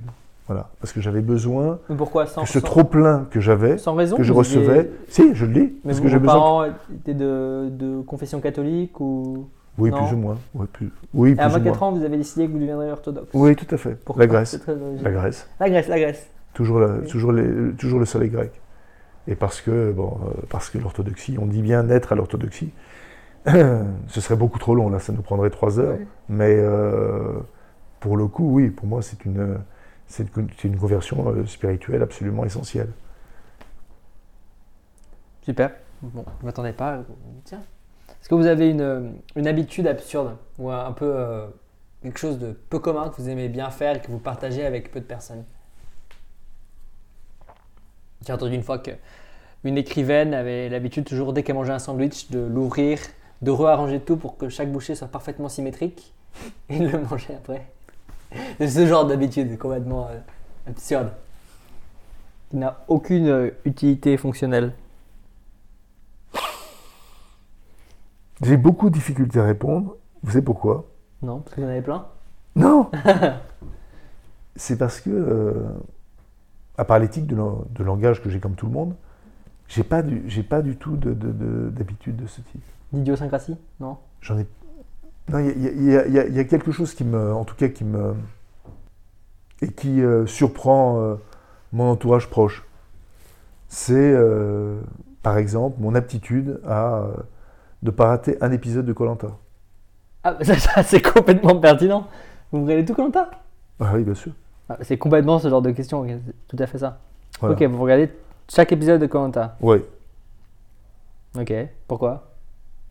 Ah, parce que je trouve qu'on en apprend plus sur la nature humaine que sur euh, que, que, dans plein de, de, de, de traités. Je, je, je, je pense. C'est euh, je pense. Un appel à la télé-réalité en général ou euh, Colanta en particulier? Colanta en particulier parce qu'il y a le côté tribal et de lutte de. Je crois que non, mais je crois que la télé-réalité, la télé-réalité nous apprend beaucoup et qu'il faut pas du tout là encore, je, suis attentif à tout. franchement, ça, par goût, alors peut-être que c'est le journalisme, hein, c'est possible, mais je suis non seulement attentif aux autres, mais attentif à tout. Il n'y a pas de choses qui me quand quelque chose a du succès, je veux, je comprendre pourquoi, je vais les regarder, je veux, voilà. Et Colanta euh, est quelque chose d'extrêmement bien fait, hmm. extrêmement pensé, euh, extrêmement intelligent, fait par TF1, vraiment. Et, très, très, très réussi. Et on apprend, encore une fois, on apprend beaucoup, beaucoup de choses sur, le, sur euh, la nature humaine, sur, sur le pouvoir, sur, sur le dévouement, pas toujours la trahison, sur le dévouement des gens, des personnes, sur euh, la manière dont les personnes vont se poser socialement, vont être euh, appréhendées par le groupe ou rejetées par le groupe. Euh, tous ces aimants-là, moi, me passionnent. Voilà. Parce que, parce que, encore une fois, les gens me passionnent. Et parce que je pense qu'il y a dans les personnes, à l'intérieur de chaque personne, de vous, de moi, il y a beaucoup plus d'univers en nous qu'il n'y en a à l'extérieur de nous. Voilà. C'est super. Ça me donnait envie de regarder. J'ai jamais vraiment regardé Colanta. Ça me faisait rire parce qu'au moment où, vous parliez de Colanta comme euh, vous pouvez être accepté dans le groupe, projeté dans le groupe, je sais pas pourquoi d'un coup dans ma tête j'ai pensé à un livre de France Deval que j'avais lu qui était un, euh, néerlandais sur euh, sur il s'appelle Chimpanzee Politics, qui est un super bouquin qui, qui, qui parle de, son, euh, de sa colonie de chimpanzés euh, dans, les Pays-Bas, où il analyse pendant, pendant tout un livre les rapports de force et les prises de pouvoir de, de ces chimpanzés. Oui. Et c'est un livre absolument magnifique, puisqu'on y voit les, les, chimpanzés qui ont leur vie de, sociale. Qui, c'est peut-être une projection, mais qui, nous semble très humain sur plein de points. Et, euh, je trouve qu'on en apprend beaucoup sur la psychologie humaine. Je pense que c'est un livre qui vous plaira aussi. Ben, je note alors. Je vous l'offrirai. Merci. Est-ce que vous avez lu, je pensais assez en termes de livres aussi tout à l'heure, vous avez lu euh, Civilisation de Laurent Binet? Parce que c'était vraiment les thèmes qu'il parle dedans. Il parle de Montaigne à la fin. Au début, c'est Charles Quint et François Ier. Non. C'est le prix de l'Académie française d'il y a quelques années. C'est une réécriture de l'histoire ou c'est une chronique du coup où il y a. Non, je, je veux dire pourquoi je, je, suis historien et je n'arrive ah, pas avec les chroniques. chroniques Pardon. Hein. Non, mais c'est très bien. Je, je, suis, mais. Les goûts, c'est comme les couleurs. Hein. Non, non. non, mais non, mais demander à un historien. Enfin, enfin il y en aura certainement. Hein, euh, il y a aussi des poissons volants. Donc, euh, il y a certainement des historiens qui vont aimer l'Uchronie. Mais généralement, un historien vous dira non, on n'aime pas l'Uchronie. Voilà. Parce qu'on lutte, on lutte tellement en permanence pour que l'histoire ne soit pas, euh, ne soit pas l'objet du révisionnisme ne soit pas euh, déconstruite, euh, ne soit pas mythifiée, euh, ne soit pas tronquée. On lutte tellement contre ça, tellement. Et aujourd'hui, c'est terrible, parce que franchement, l'histoire, c'est c'est devenu, devenu un terrain vague, où le moindre polémiste peut affirmer les trucs les plus, enfin, les plus déments, quoi. Voilà, les plus absurdes. Euh, donc, euh, non, ça ne m'intéresse pas. Mais, mais en revanche, oui, enfin, les, ce qui est différent, hein, les relectures historiques m'intéressent. Hmm. C'est-à-dire le fait de faire un tout petit pas de côté en disant il y avait aussi cela. Il y a eu un livre dernièrement qui a été couronné le prix de la biographie politique sur Diane de Poitiers qui était extrêmement intéressant parce que ça montrait non seulement euh, ça montrait que, que, Diane de Poitiers, l'image qu'on avait de Diane de Poitiers, comment ça avait été construit à la fois par elle, à la fois par euh, ses contemporains et puis ensuite après par euh, les, personnes qui ont, euh, qui, ont, qui sont venues oui, après au XVIIe ou, au XVIIIe siècle, voire au XIXe. Donc là, j'adore les relectures. J'adore les relectures, j'adore les mises en perspective. Il y a plein de choses en histoire qui sont des mises en perspective possibles encore aujourd'hui plein, plein, plein. Il y a plein de domaines, plein de domaines d'études, hmm. plein de domaines d'études. Euh, euh, exemple, enfin, exemple euh, il n'y a jamais eu un livre, enfin, je ne le ferai pas, mais il n'y a jamais eu un livre pour expliquer que, en gros, depuis le, le, justement le XVIe siècle, c'est-à-dire l'affirmation réelle du pouvoir royal central, réellement, l'importance des cardinaux. C'est-à-dire, enfin, au-delà de, Mazarin et de Richelieu. Au-delà de Mazarin et Richelieu, mais vous avez des dizaines de, cardinaux qui ont été, enfin, sans lesquels la France ne serait pas la France. Et il n'est jamais. Il n'y a pas eu de livre encore comme ça sur ça. Non, il n'est jamais venu à l'esprit. Il n'est jamais. C'est plein de choses à faire. Non, mais il n'est jamais venu. Il est venu à personne l'idée de faire. Ce sera un super livre. De faire ce, ce, ce, ce livre-là. Voilà, de faire ce livre-là. Enfin, il y, y, a plein d'exemples dans l'histoire.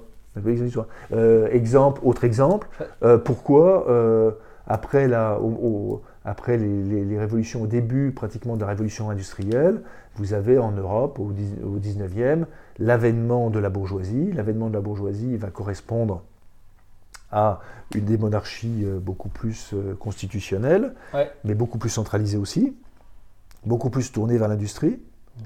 et qu'il va y avoir des réactions de, prétendants légitimistes en Angleterre, euh, en Angleterre, en Espagne, en France, euh, au Portugal, qui vont, euh, ce qu'on appelle les mouvements carlistes, qui vont contester ça pour des monarchies plus à l'ancienne, décentralisées, tournées vers, le, vers la paysannerie, etc. etc. Donc, et, et c'est un phénomène européen. Ça n'a jamais été présenté comme un phénomène européen. Jamais. Jamais, jamais, jamais. Ça a toujours été analysé à l'échelle nationale Oui, toujours euh, oui, enfin, et, par, par le petit bout de la lorgnette. Vous, vous avez aussi, euh, euh, quand au XVIe siècle on crée la Ligue, la Ligue, c'est quelque chose, vous pouvez très bien faire l'histoire de la droite française à partir de la Ligue, à partir des caractéristiques de la Ligue. Vous pouvez retracer. Et vous trouvez à chaque époque le correspondant de la Ligue. Voilà. Donc sans, sans, aucun problème. Cette chronologie n'a jamais été faite Ça a été fait en partie, non, parce que lorsque, euh, lorsque René Raymond le fait, mhm. lorsqu'il étudie la droite en France, il le fait à partir de la Révolution française, ce qui, j'estime René Raymond, mais c'est une erreur totale, parce que l'histoire politique de la France, elle commence pas sous la Révolution française, elle commence sous le XVIe siècle, elle commence au XVIe siècle. C'est tellement vrai qu'au XVIe siècle, il y a un clan qui s'appelle les politiques. Et qui vont essayer d'apporter des solutions politiques aux guerres de religion ou autres. Voilà. C'est aussi pour ça que j'aime le XVIe siècle, parce qu'il y a euh, la naissance de la politique, et puis il y a la notion aussi de la question religieuse, des guerres de religion. Et ça, c'est un sujet aussi sur lequel je suis euh, extrêmement, euh, extrêmement alerté, parce que c'est un sujet qui m'est cher, quoi, sur la question, par exemple, de l'islamisme. Euh, et de, la laïcité, c'est quelque chose qui me, qui me parle. Alors ça me parle un peu plus particulièrement parce que j'ai eu un ami euh, donc, personnel qui était, euh, qui était un dessinateur, qui s'appelait Tinius, qui était une personne d'une testueux humaine absolument extraordinaire, qui a été assassiné voilà, non loin de là où on parle, voilà, à Charlie. Mm et que ça m'a marqué. ça c'est un élément aussi qui m'a marqué, euh, c'est un élément qui m'a marqué à vie. C'est-à-dire le retour de la barbarie religieuse, c'est quelque chose qui m'a marqué. Pour moi, c'était d'autant plus que j'avais écrit euh, j'avais écrit euh, quelques années avant dans Marianne, il fallait faire un papier pour défendre Charlie Hebdo avant les attentats et qu'à l'époque personne ne les défendait et que même Marianne, euh, il avait fallu trouver un volontaire, donc j'avais été volontaire, j'avais fait trois pages pour défendre Charlie. Et, je, voyais bien déjà enfin, monter cette forme d'intolérance, cette, euh, cette, volonté d'annihiler, de tuer l'autre, d'éradiquer l'autre, euh, qui était tellement forte, mais tellement forte, que ça, ça m'a. Ça, ça c'est un élément qui m'a vraiment marqué. C'est l'histoire récente, mais c'est quelque chose qui m'a marqué. Cette question de l'islamisme m'a profondément euh, marqué. D'autant plus que euh, moi, j'ai fait à Nanterre, euh, dans, mes études, dans mon cursus universitaire, j'ai fait des études d'islam. Voilà. Mmh. Donc, quand, quand a commencé les, premières interrogations sur l'islam traditionnel, ben, moi, l'islam, je connaissais déjà, j'avais eu le Coran, je savais ce que c'était que le sunnite, le chiite, les différences, qu'est-ce que c'est que le haridjisme, etc. Sunnisme du haut des euh, Coran créé ou pas créé, enfin tout ça je connaissais. Donc je n'étais pas voilà. Et j'avais aussi euh, énormément de, d'intérêt pour, pour les, les, les, mouvements spirituels issus de l'islam, le soufisme, les alévis, enfin Rumi, un grand, un grand, grand personnage, un, très grand spirituel. Voilà. Et tout, tout ça, je l'avais. Et puis, et puis j'ai vu que combien tous ces éléments pouvaient être complètement bouleversés, dévoyés. Et ça, ça, ça c'est quelque chose qui m'a qui m'a profondément, qui m'a profondément marqué, qui me marque toujours et qui m'inquiète. Voilà, et qui m'inquiète. Voilà, c'est le seul élément. Euh, je, je, je, je, crains moins. Euh, je dis Qu'est-ce qui vous inquiète concrètement? Ah, Qu'est-ce qui m'inquiète? Je... Ce qui pourrait arriver de pire. Ce qui, pouvait, ce qui pourrait arriver de pire, c'est. Euh, c'est. c'est J'essaie toujours. Par abandon, par, euh, par lâcheté, par abandon, le fait que progressivement, euh, euh, comme, la, comme le traite Welbeck dans son livre Soumission, on accepte l'inacceptable. Voilà, l'inacceptable. Parce que, autre phrase de Nietzsche, Nietzsche dit La liberté est un fardeau. Hmm. C'est vrai, la liberté est un fardeau. C'est pour ça que j'ai choisi d'être libéral, parce que j'aime les fardeaux. Donc la liberté est un fardeau. La liberté, c'est une plaie, enfin, si on y réfléchit deux secondes. Se dire que, euh, en fait, euh, on est responsable de ses actes et que l'on se construit non pas par rapport à ce qu'on est, mais par rapport à la somme de ce que l'on fait, par rapport à ses actes, c'est terrible. La responsabilité, c'est la responsabilité, c'est affreux. Enfin, pour, pour, plein de personnes. C'est donc euh, oui cette, cette soumission. et là, je reviens aussi à Montaigne, bien sûr, puisqu'il y a évidemment la Boétie, la soumission volontaire, enfin voilà. Euh, donc cette, euh, cette, euh, cette possibilité-là est, est, extrêmement inquiétante, c'est-à-dire qu'on accepte, qu'on considère comme acquis voilà, que le fait religieux, progressivement, enfin le religieux, que le fait religieux, la religion politique, pour être plus exact, s'invite et devienne finalement le nouvel, euh, nouvelle forme de totalitarisme euh, qui montrera bien que euh, on n'est pas, encore une fois, sorti du XXe siècle, mmh. siècle des totalitarismes. Mmh. Dans la vie de tous les jours, quelles sont les, les choses que vous entendez dire autour de vous qui vous accrochent l'oreille Vous vous dites, oh là là, non, ça c'est pas du tout une bonne idée. Ah, les, conseils. Les conseils que vous entendez souvent autour de vous et vous pensez sont des très mauvais conseils euh, Pour moi ou pour les gens Pour les gens en général. Pour les gens en général. Parce que, en vrai, on, demande quelque chose à quelqu'un, il va toujours donner une réponse. Si on demande un conseil, c'est très rare que quelqu'un me dise Ah, je sais pas, il faut que tu les demandes à quelqu'un Tout le monde demandera toujours son avis. Donc la probabilité qu'un conseil soit bon dans tous les cas, elle doit être euh, très proche de zéro quels sont les conseils qui, qui, vous ont le plus marqué comme. Euh, comme, de, comme de mauvais conseils Ouais, comme des conseils euh, trop généraux, trop rapides, trop. Le, le, mauvais conseil qu'on peut, qu'on peut donner, euh, enfin, enfin un, des, un, des, mauvais conseils qu'on peut donner, c'est. tu devrais, tu devrais attendre. Hmm. Attends. Ouais, attends un peu. Allez, attends un peu tu devrais attendre. Parce que le paradoxe, on, vit dans un double paradoxe. Hein. Premier paradoxe, nous sommes dans un monde de plus en plus complexe et on nous demande de penser selon des schémas de plus en plus simples, de plus en plus rudimentaires et d'adopter la pensée binaire et d'essentialiser les problèmes. Premier point. Deuxième paradoxe, on est dans un monde qui va de plus en plus vite, et on demande, notamment aux jeunes générations, de plus en plus d'attendre. Il y a quand même un problème. Sur les deux, franchement, il y a un problème. Il y a quelque chose que j'ai du mal à comprendre. Donc moi je suis, euh, moi je fais, non pas, enfin, il y a plein de, de, livres, pardon de, dire sous cette forme, à la mort moelleux sur euh, éloge de la lenteur. Euh, ouais. Je suis heureux parce que je suis dans la procrastination. Oh là là. Euh, Moi, ça ne s'applique pas. L'idée, c'était plutôt quand on dit quelqu'un attends un peu d'être un peu plus sûr de toi avant de faire ce pas, de faire cette chose-là. Oui, mais c'est pressé, c'est l'empressement. On, condamne son empressement. Quand, on dit ça, justement, on condamne son empressement. C'est-à-dire, on lui dit euh, non, tu peux, tu peux attendre, vas-y. Euh, T'as le temps. Prends, prends, ton temps. Prends ton temps. Voilà. Prends ton temps. c'est l'expression prendre ton temps. Il faut prendre son temps.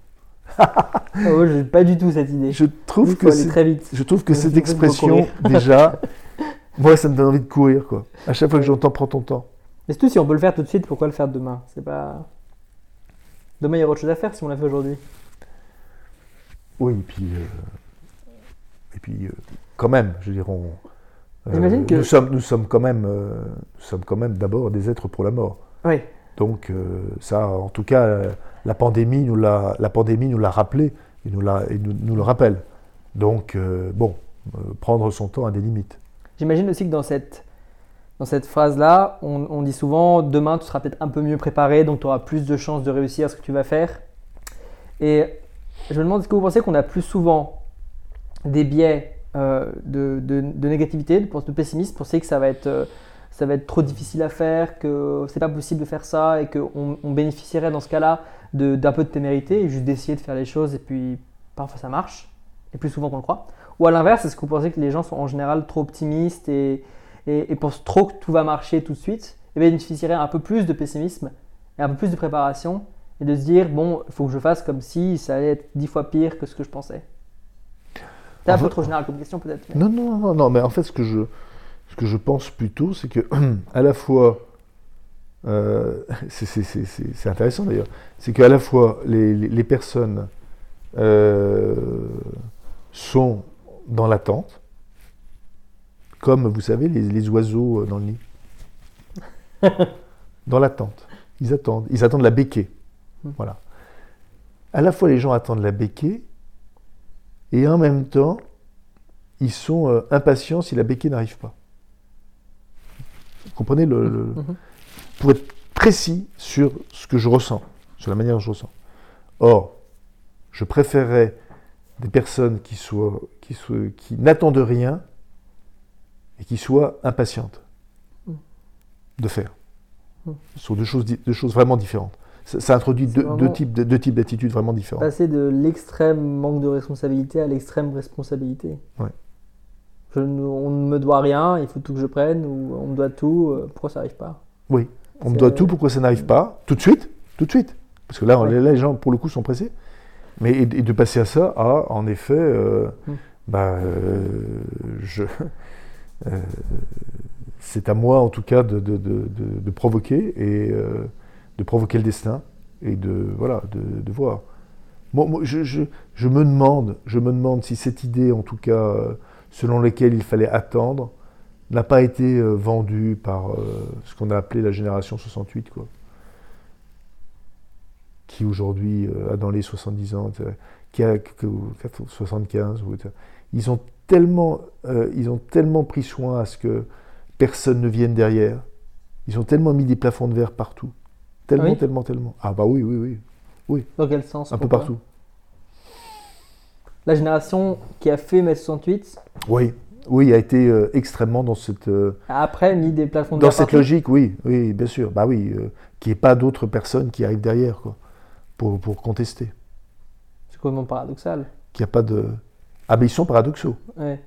Ils sont totalement paradoxaux. C'est-à-dire que ce qui, ce qui était bon pour eux, n'est évidemment pas, bon pour les autres. Pas humains. On commence révolutionnaire, on finit dictateur. Qu'ils ne sont pas un peu humains dans ce sens-là Parce que tout le. On, on, on commence Toujours à une Non, mais euh, enfin, sur humain, si, on considère que tout être humain a vocation à être, à être tyran. Ah, moi, moi, moi, je, rapport entre, pas. entre l'ordre et le chaos. Et quand il y a quelque chose qui ne satisfait pas, on, on, déconstruit tout, on va dans une nouvelle direction et on crée un nouveau standard. Et on redevient un tyran euh, sans, sans, le vouloir. Parce que oui, mais il n'y a pas eu de, chaos a pas eu de construction. Mais il n'y a pas eu de construction. Vous d'une certaine manière, il y a, une libération des droits, le féminisme la libération de l'homosexualité, d'une certaine manière, c'est ça cette construction Non? Ça, ça n'émerge pas Non, c'est d'abord une, enfin, d'abord une, déconstruction. Je, je, mets dedans aucun sentiment. Enfin, je, pour moi, c'est pas péjoratif. Euh, on peut très bien déconstruire, mais à ce moment-là, on construit quelque chose euh, à côté. Hmm. On construit. C'est-à-dire, on dit, voilà, il y a, y, a, des droits, et si ces personnes ont des droits, ça veut dire que ce, ce, serait bien qu'elles occupent telle ou telle place dans la société, quoi. Parce que on est, on est redevable par rapport à la société. Enfin, moi, je me sens redevable par rapport à la société. C'est quelque chose d'évident. De, Donc, il y, y, a quand même une génération qui a, enfin, euh, qui a déconstruit, mais qui a, n'y a qu'une seule chose qu'elle n'a pas déconstruite, c'est le pouvoir qu'elles avaient sur la société. Ça, en revanche, ça, ils n'y ont pas touché. Du tout. Vraiment du tout. Mais bon, maintenant, euh, d'autres euh, d'autres vont venir. Mais en tout cas, ce qui est sûr, c'est que c'est une génération qui a été étrangère totalement à l'idée de transmission. Et là, c'est pour ça que moi, je ne suis, pas, je suis pas si loin qu'eux, enfin, mais je me sens mais, totalement étranger à ça. Totalement étranger à ça. Parce que euh, moi, je trouve qu'il n'y a rien de plus passionnant que la transmission. Pourquoi il n'y a rien de plus. Et c'est égoïste quand je dis ça. Mm-hmm. Quand je parle de qu'il n'y a rien de plus passionnant que la transmission. Je dis ça parce que moi, je pense que quand je vais mourir, disparaître, là encore une fois, je parlais de monde, ce sont des mondes qui vont disparaître. Voilà, mm. avec moi. C'est des mondes, c'est une, euh, ce sont des liens, ce sont des connexions, ce sont des amalgames, ce sont des etc. etc., etc. Donc c'est euh, des mondes vont enfin voilà, c'est ça ce qui va disparaître. C'est pas le fait de mourir qui me qui, qui me pose un problème. C'est pas le fait de mourir qui me pose un problème. Réellement, hein, je suis très sérieux quand je dis ça. C'est le fait que quand je vais disparaître, ce sont des mondes qui vont disparaître avec moi. Voilà. Et, c'est pour ça que pour moi, l'idée de transmission est aussi fondamentale. C'est-à-dire que c'est même pas, euh, honnêtement, c'est presque ontologique. Je veux dire, je, je, veux pas dire autre chose que ça. Il faut vous faire cryogéniser dans ce cas-là, comme ça vos mondes ne disparaîtront pas. Vous serez toujours là et euh, dans 50 ans, on pourra récupérer ces mondes. Ouais. Je me suis souvent dit ça pendant le Covid où on disait souvent euh, l'argument de base, quand même, libéral, humaniste, moderne, c'est de dire qu'une vie d'un enfant, vaut beaucoup plus que la vie d'un quelqu'un de 90 ans, parce qu'il a 80 ans de plus à vivre. Donc la perte est plus grande.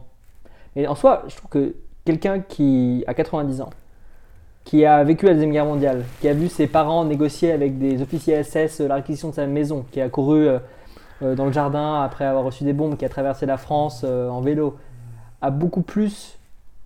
On, on, perd beaucoup plus, la société perd beaucoup plus en perdant cette personne et cette expérience qu'en perdant un enfant de 5 ans qui en soi est un peu un, robot vide, qui a un, cerveau qui n'a rien dedans. Et on fait jamais cet argument. Vous trouvez pas ça un peu bizarre? C'est pas que je trouve bizarre, c'est que. C'est un peu immoral de dire que. Non, non, non, non, non, Qu'un enfant de 5 ans ne, vaut rien, mais. Non, non. oui, c'est un peu immoral. Et puis le, mot robot vide, on peut pas, on peut pas, on peut pas reprendre parce que cet enfant a aussi des, émotions, mais, mais en tout cas, en, tout cas, alors je, pense on peut, vous êtes d'accord, c'est-à-dire que euh, on peut simplement dire que euh, euh, cette opposition en effet est factice. Cette, cette opposition qui consiste à dire, bon finalement, si des personnes de 90 ans disparaissent, c'est moins important que si des personnes de 50 ans, etc., de 5 ans, qui ont 5 ans, 5 ans et tout. C'est là où c'est factice. Mm. C'est là, vous avez raison, ça c'est quelque chose qui est, euh, qui est, euh, qui est vraiment, euh, je trouve, totalement, totalement critiquable. Maintenant, ce genre de débat de... Non, enfin, de, de, de, oui, de, réagir comme ça, de, réfléchir en disant, bah voilà, ça, ça vaut mieux que.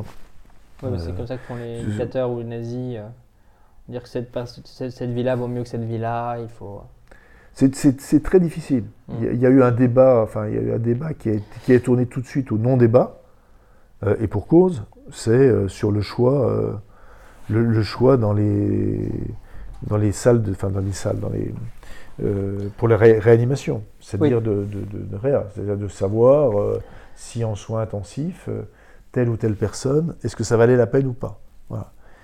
Et, et, et étrangement, enfin, je veux dire, on, a parlé de ces questions, mais il n'y a pas eu euh, ni débat, ni, ni, quoi que ce soit, c'est-à-dire ni, ni, interrogation, ni tout. C'est-à-dire les, les médecins sont euh, là-dessus, euh, sont, bah, c'est, eux, ils ont l'impression que ils font au mieux, qu'ils courent après le temps, Oui, qu'il n'y a pas le temps. De toute façon, je crois que c'est Mais- notre idéologie commune actuelle. De, de- c'est c'est notre idéologie, c'est notre Oui. religion. La, la vie ne se discute pas, c'est absolu. On est humaniste, nous, on est- c'est notre religion en soi. Oui. Et donc il n'y a pas de débat quoi. C'est ça. Donc il ne peut pas y avoir de débat. C'est euh, si vous étiez dictateur pendant euh, là aujourd'hui, mais le Covid est fini et que vous, vous êtes dictateur de la France, vous avez tous les pouvoirs, mais en plus vous êtes dictateur religieux, donc les gens vous, vous- vous aiment et vous suivent, et vous pouvez amener toute la France dans une seule direction, travailler sur un grand projet technologique ou de développement, euh, aller sur la lune, vaincre le cancer. Qu'est-ce que vous travaillez Vous concentrez la France sur quoi? Sur une seule chose. Toutes les énergies productives et les passions du- d'un pays sont dirigées dans une direction pour résoudre un gros problème. Non, mais il n'y y a qu'une question aujourd'hui qui vaille, hein. qu'une seule, à mon sens, de toute façon. C'est l'éducation. Une seule. Parce que euh, l'éducation, c'est la transmission, l'éducation, c'est la formation, l'éducation, c'est l'innovation, c'est la recherche. Ok. Et, que, euh, et que nous sommes en train de, de- de- d'en crever, de ce manque euh, d'innovation, de, de formation, de, d'autres. Je- je- je- c'est une catastrophe. C'est, vraiment. une immense, c'est une c'est une, une catastrophe. Tout, tout, tout, tout. Par exemple, j'ai jamais, enfin, euh, ça c'est ce que Mitterrand avait, avait fait à un moment donné.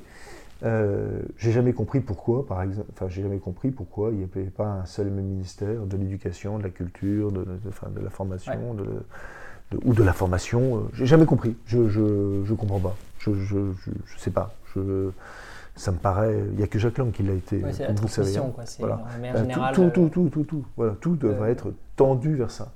On est sur le domaine de la, dans le- en ce qui concerne le domaine de la recherche, on est mais, tellement, tellement, tellement, mais euh, dépourvu. euh, Ouais. En France, c'est une, euh, c'est, absolument catastrophique. Je veux dire, la, la seule grande question, c'est la question de l'éducation. Voilà. Et revoir euh, éducation obligatoire pour tous, selon les mêmes, mêmes critères. plus efficace. Enfin, ce, ce critère, oui, et puis oui, essayer aussi que ce soit plus efficace, parfois être plus souple lorsqu'il faut être plus souple, plus contractuel lorsque c'est nécessaire d'être contractuel, mais, mais en faire en tout cas la, la grande question, la grande question. Le problème de la Ve République, c'est que euh, c'est président ou rien. Voilà. Et que tous les politiques se disent, Oui, bien sûr. voilà, tu, tu président ou rien, et que pouvoir quand ta politique président. commence, soit, soit il se dit je suis président, soit rien. Excusez-moi, hein, je me un terme, c'est un peu la course du spermatozoïde dans l'ovule lyséenne. Il n'y en a qu'un. Permanence. À chaque fois, c'est ça. Et ça, c'est un vrai problème, parce que sous la Troisième République, qui n'a pas eu que, euh, bah, que, que des défauts, qui a aussi bâti la France, donc euh, il y a eu des, des, des pages sombres, euh, des, des- dérisoires, critiquables, mais il y a aussi des, moments forts.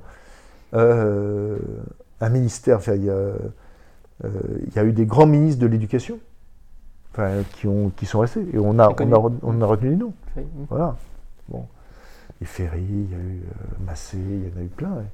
Et, euh, Les ministres Et- avaient beaucoup plus de je- pouvoir qu'aujourd'hui.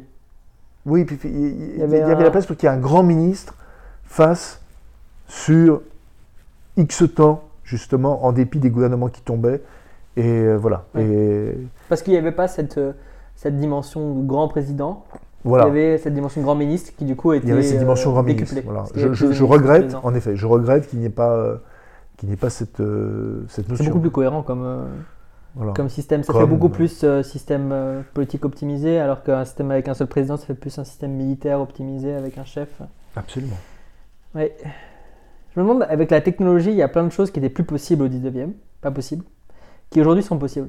Par exemple, je pense à deux choses dans l'éducation et dans la politique. Dans l'éducation, le, le système de notes personnalisées et d'exercices personnalisés, ça avait été expérimenté au 19e dans des écoles aux États-Unis, mais tout de suite c'était devenu trop difficile de faire des exercices différents en fonction des niveaux de chaque élève. Et du coup, tout le monde a partout adopté ce modèle de batch où c'est des classes de 30 qui montent de niveau en niveau. Avec l'informatique, on peut faire un système personnalisé où chacun progresse à son niveau et euh, quand tu as fini euh, telle unité dans une, discipline, tu passes à la prochaine, chacun va à son rythme. C'est beaucoup plus efficace en soi, beaucoup plus optimisé. Il n'y a pas des gens qui rament et des gens qui s'ennuient. Tout le monde va à son, à son rythme. Sauf que je ne sais pas, on ne peut pas changer le système comme ça dans l'éducation aujourd'hui. Il n'y a pas de manière dans un système un peu monopolistique avec une seule, un monolithe éducatif de changer le système. Et je ne sais pas comment on change un système comme ça. C'est peut-être. En politique, pareil, il y a un, truc qui marche très bien en Suisse qui s'appelle la démocratie délégative, dans certaines régions, où en fait tu, euh, tu votes pas directement pour quelqu'un, tu votes pour un délégué, qui est quelqu'un que tu connais, un proche de toi, qui a maintenant deux votes, qui peut revoter pour quelqu'un d'autre, qui peut revoter pour quelqu'un d'autre, etc. Et ça fait une chaîne de confiance. Et ça paraît beaucoup plus cohérent. Parce que entre, pour tous les Français, 40 millions de Français, entre dire entre personne A ou personne B, c'est très difficile à savoir. Moi, je ne pense pas je suis capable de savoir vraiment, en élection présidentielle, quel est le meilleur candidat. Par contre, je sais, dans les 300 personnes qui sont mes proches, quelle est la personne à qui je fais le plus confiance. Et si tout le monde peut faire ça, ça fait quelque chose qui marche très bien. Mais pareil, techniquement, c'était pas possible de le faire. C'est difficile. Maintenant, c'est possible techniquement avec l'informatique. Et, mais c'est des trucs qui sont possibles, que si, on n'avait rien, on commencerait direct à faire ça. Mais aujourd'hui, on a déjà quelque chose. Et passer de quelque chose à ça, c'est quasiment impossible. Parce qu'il y a trop de gens qui ne seraient pas d'accord, qui ne voudraient pas changer le système. Comment on fait dans ce genre de situation D'expérience politique, d'expérience historique? Il faut forcément des révolutions ou? Oui, il faut forcément des révolutions, de toute façon. Une révolution. Euh... Une question de merde hein, que je vous ai posée, c'est super. Non, non, pas du tout. Non, non, non, mais c'est, D'abord, les exemples que tu donnes sont, euh, sont extrêmement intéressants. Et. Euh, euh, comme tu le dis si justement, quand il y a déjà un système qui préexiste, il n'y a, qu'un moyen. Je veux c'est évidemment euh, d'abattre ce système, de le, déconstruire, de le, mettre, à bas et de, reprendre tout, euh, à zéro. Parce que sinon, on arrive à des solutions qui, à chaque fois, sont des solutions euh, moyennes. Et, et quand je dis moyenne, je, suis sympathique parce que c'est plutôt, c'est plutôt mauvaise. Je vais prendre un exemple sur les régions. Le recoupement euh, des régions, pourquoi pas? Pourquoi pas hein? mhm. C'est une bonne chose. Plein de gens le demandaient. Enfin, tu vois, il y avait euh, une logique à ça. Mais quand on voit ce que ça a donné, euh, sous Hollande, fait par Hollande, c'est-à-dire sur un coin de table, à côté, du, à côté du casque du scooter. Hein Comme les anciennes colonies les frontières des anciennes colonies. oui, oui c'est très juste, comme les frontières des anciennes colonies. Voilà. C'est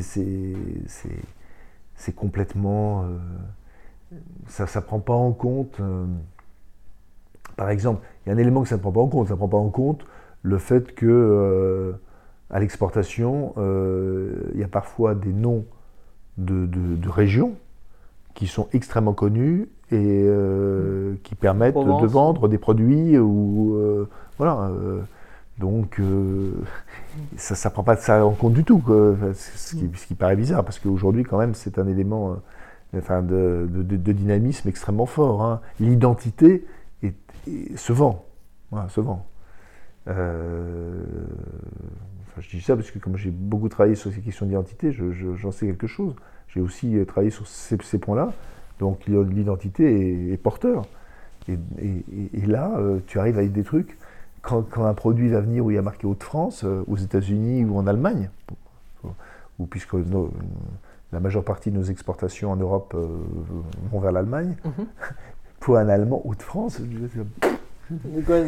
Qu'est-ce que c'est que ça, quoi? Tu vois, Ça n'a pas de sens. Et ce découpage qui a été fait a été fait euh, avec une méconnaissance euh, totale, euh, bien sûr. Bon, voilà. Donc c'est quand, on voit à quoi on obtient, quand on essaye d'arranger, de, bidouiller, c'est, ça marche pas. ça marche pas. C'est une catastrophe. Mais l'alternative, comment on la met en place? Comment, comment on peut mettre en place un changement de système radical? Il faut un support idéologique ou pas généralement?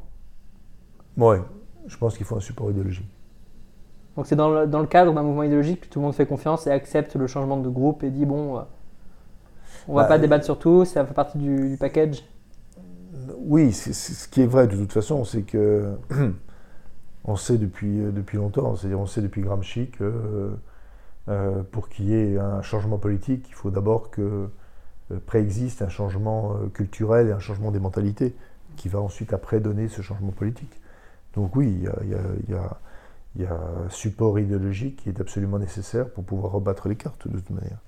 Et ce support idéologique, est-ce que vous pensez qu'il peut, il doit toujours émerger d'une volonté populaire ou est-ce que c'est peut être des petits groupes de, personnes qui, comme un produit ou une marque, le, le, le portent, le défendent et, il, émerge alors qu'il aurait pu très bien ne, jamais, jamais exister?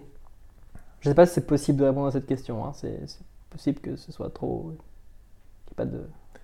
Je. je, dans l'histoire. Non, mais je, je, pense que les deux, les deux sont possibles. Les deux sont possibles. Les deux sont possibles. Le, le petit groupe qui euh, va déterminer. Enfin, il y, y, a plein d'exemples de, de, de, petits mm. groupes qui, dans l'histoire, euh, euh, sont arrivés à déterminer et à bouleverser l'histoire. Mais, mais, de même que euh, il, est arrivé qu'une personne bouleverse l'histoire par, par, par, ce qu'elle écrit, par sa conception, par, par son engagement, par, ensuite après elle est suivie d'autres personnes. Mais c'est lui qui, qui porte. Enfin, Luther, par exemple, a bouleversé l'histoire du monde. Mmh. Donc euh, là, c'était que lui. C'était que lui, ça, ça, ses lectures, voilà. Et, donc, euh, euh, je ne suis pas sûr qu'il y qu ait vraiment de, de, de, lois ou de hmm. règles. Je suis pas sûr que. Je ne suis pas sûr. Je suis pas sûr, par exemple, on pourrait très bien dire ce qui va changer, les paradigmes vont changer si il y a une catastrophe qui apparaît. J'en suis pas sûr non plus. Je ne suis pas sûr non plus parce que le, la catastrophe a également pour, euh, bah pour réaction le fait de reproduire également euh, un ordre ancien. Quand j'entends aujourd'hui les débats après cette pandémie qui est, enfin, qui est extrêmement importante, hein, maintenant on commence à penser qu'il y a eu, euh, l'OMS revoit...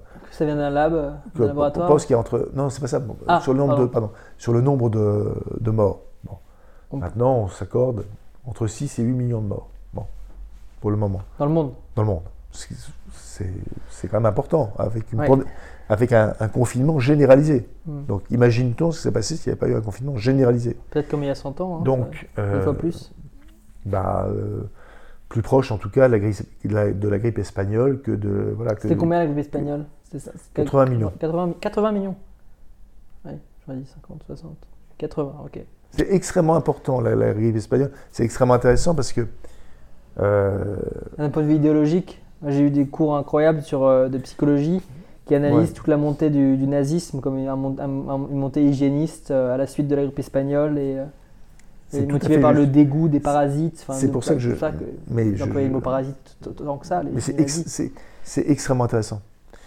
C'est extrêmement intéressant parce que. Ça fait froid dans le dos. On a cru, on a cru pendant longtemps que euh, tout ce qui arrivait euh, dans les années 30, auquel vous faites des allusions, euh, provenait de, de, cette boucherie absolument horrible et terrible qui a été la guerre de 14-18.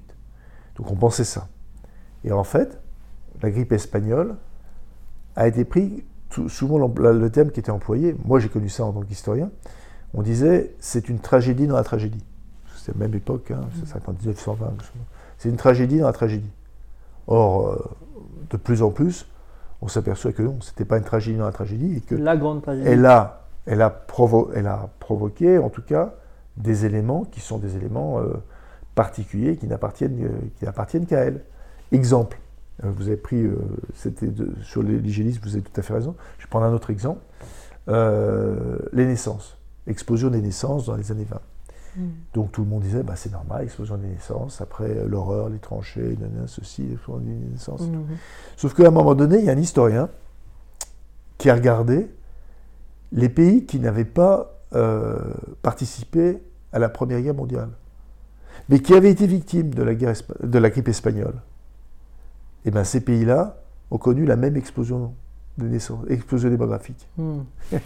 Ce qui veut dire que cette explosion démographique n'est peut-être moins due à, cette euh, Première Guerre mondiale qu'elle n'est due à la grippe espagnole. Voilà. Donc euh, il y, a toujours en effet la volonté de, la nécessité, pardon, de, en histoire de, regarder un peu plus profondément. Il y a des choses que vous auriez aimé qu'on parle euh, aujourd'hui, qu'on n'a pas abordé euh, simplement, euh, simplement, je reviens à la notion de, je reviens à la notion de, de, connais-toi toi-même et de, et de transmission. ce qui me semble important, en fait, moi, ce qui me passionne, c'est euh, euh, la personnalité des gens. C'est-à-dire comment une personnalité se fait, comment elle se construit progressivement. Et euh, elle se, alors on pense qu'elle se construit maintenant aujourd'hui par il faut que la personne ait une identité, une identité une seule.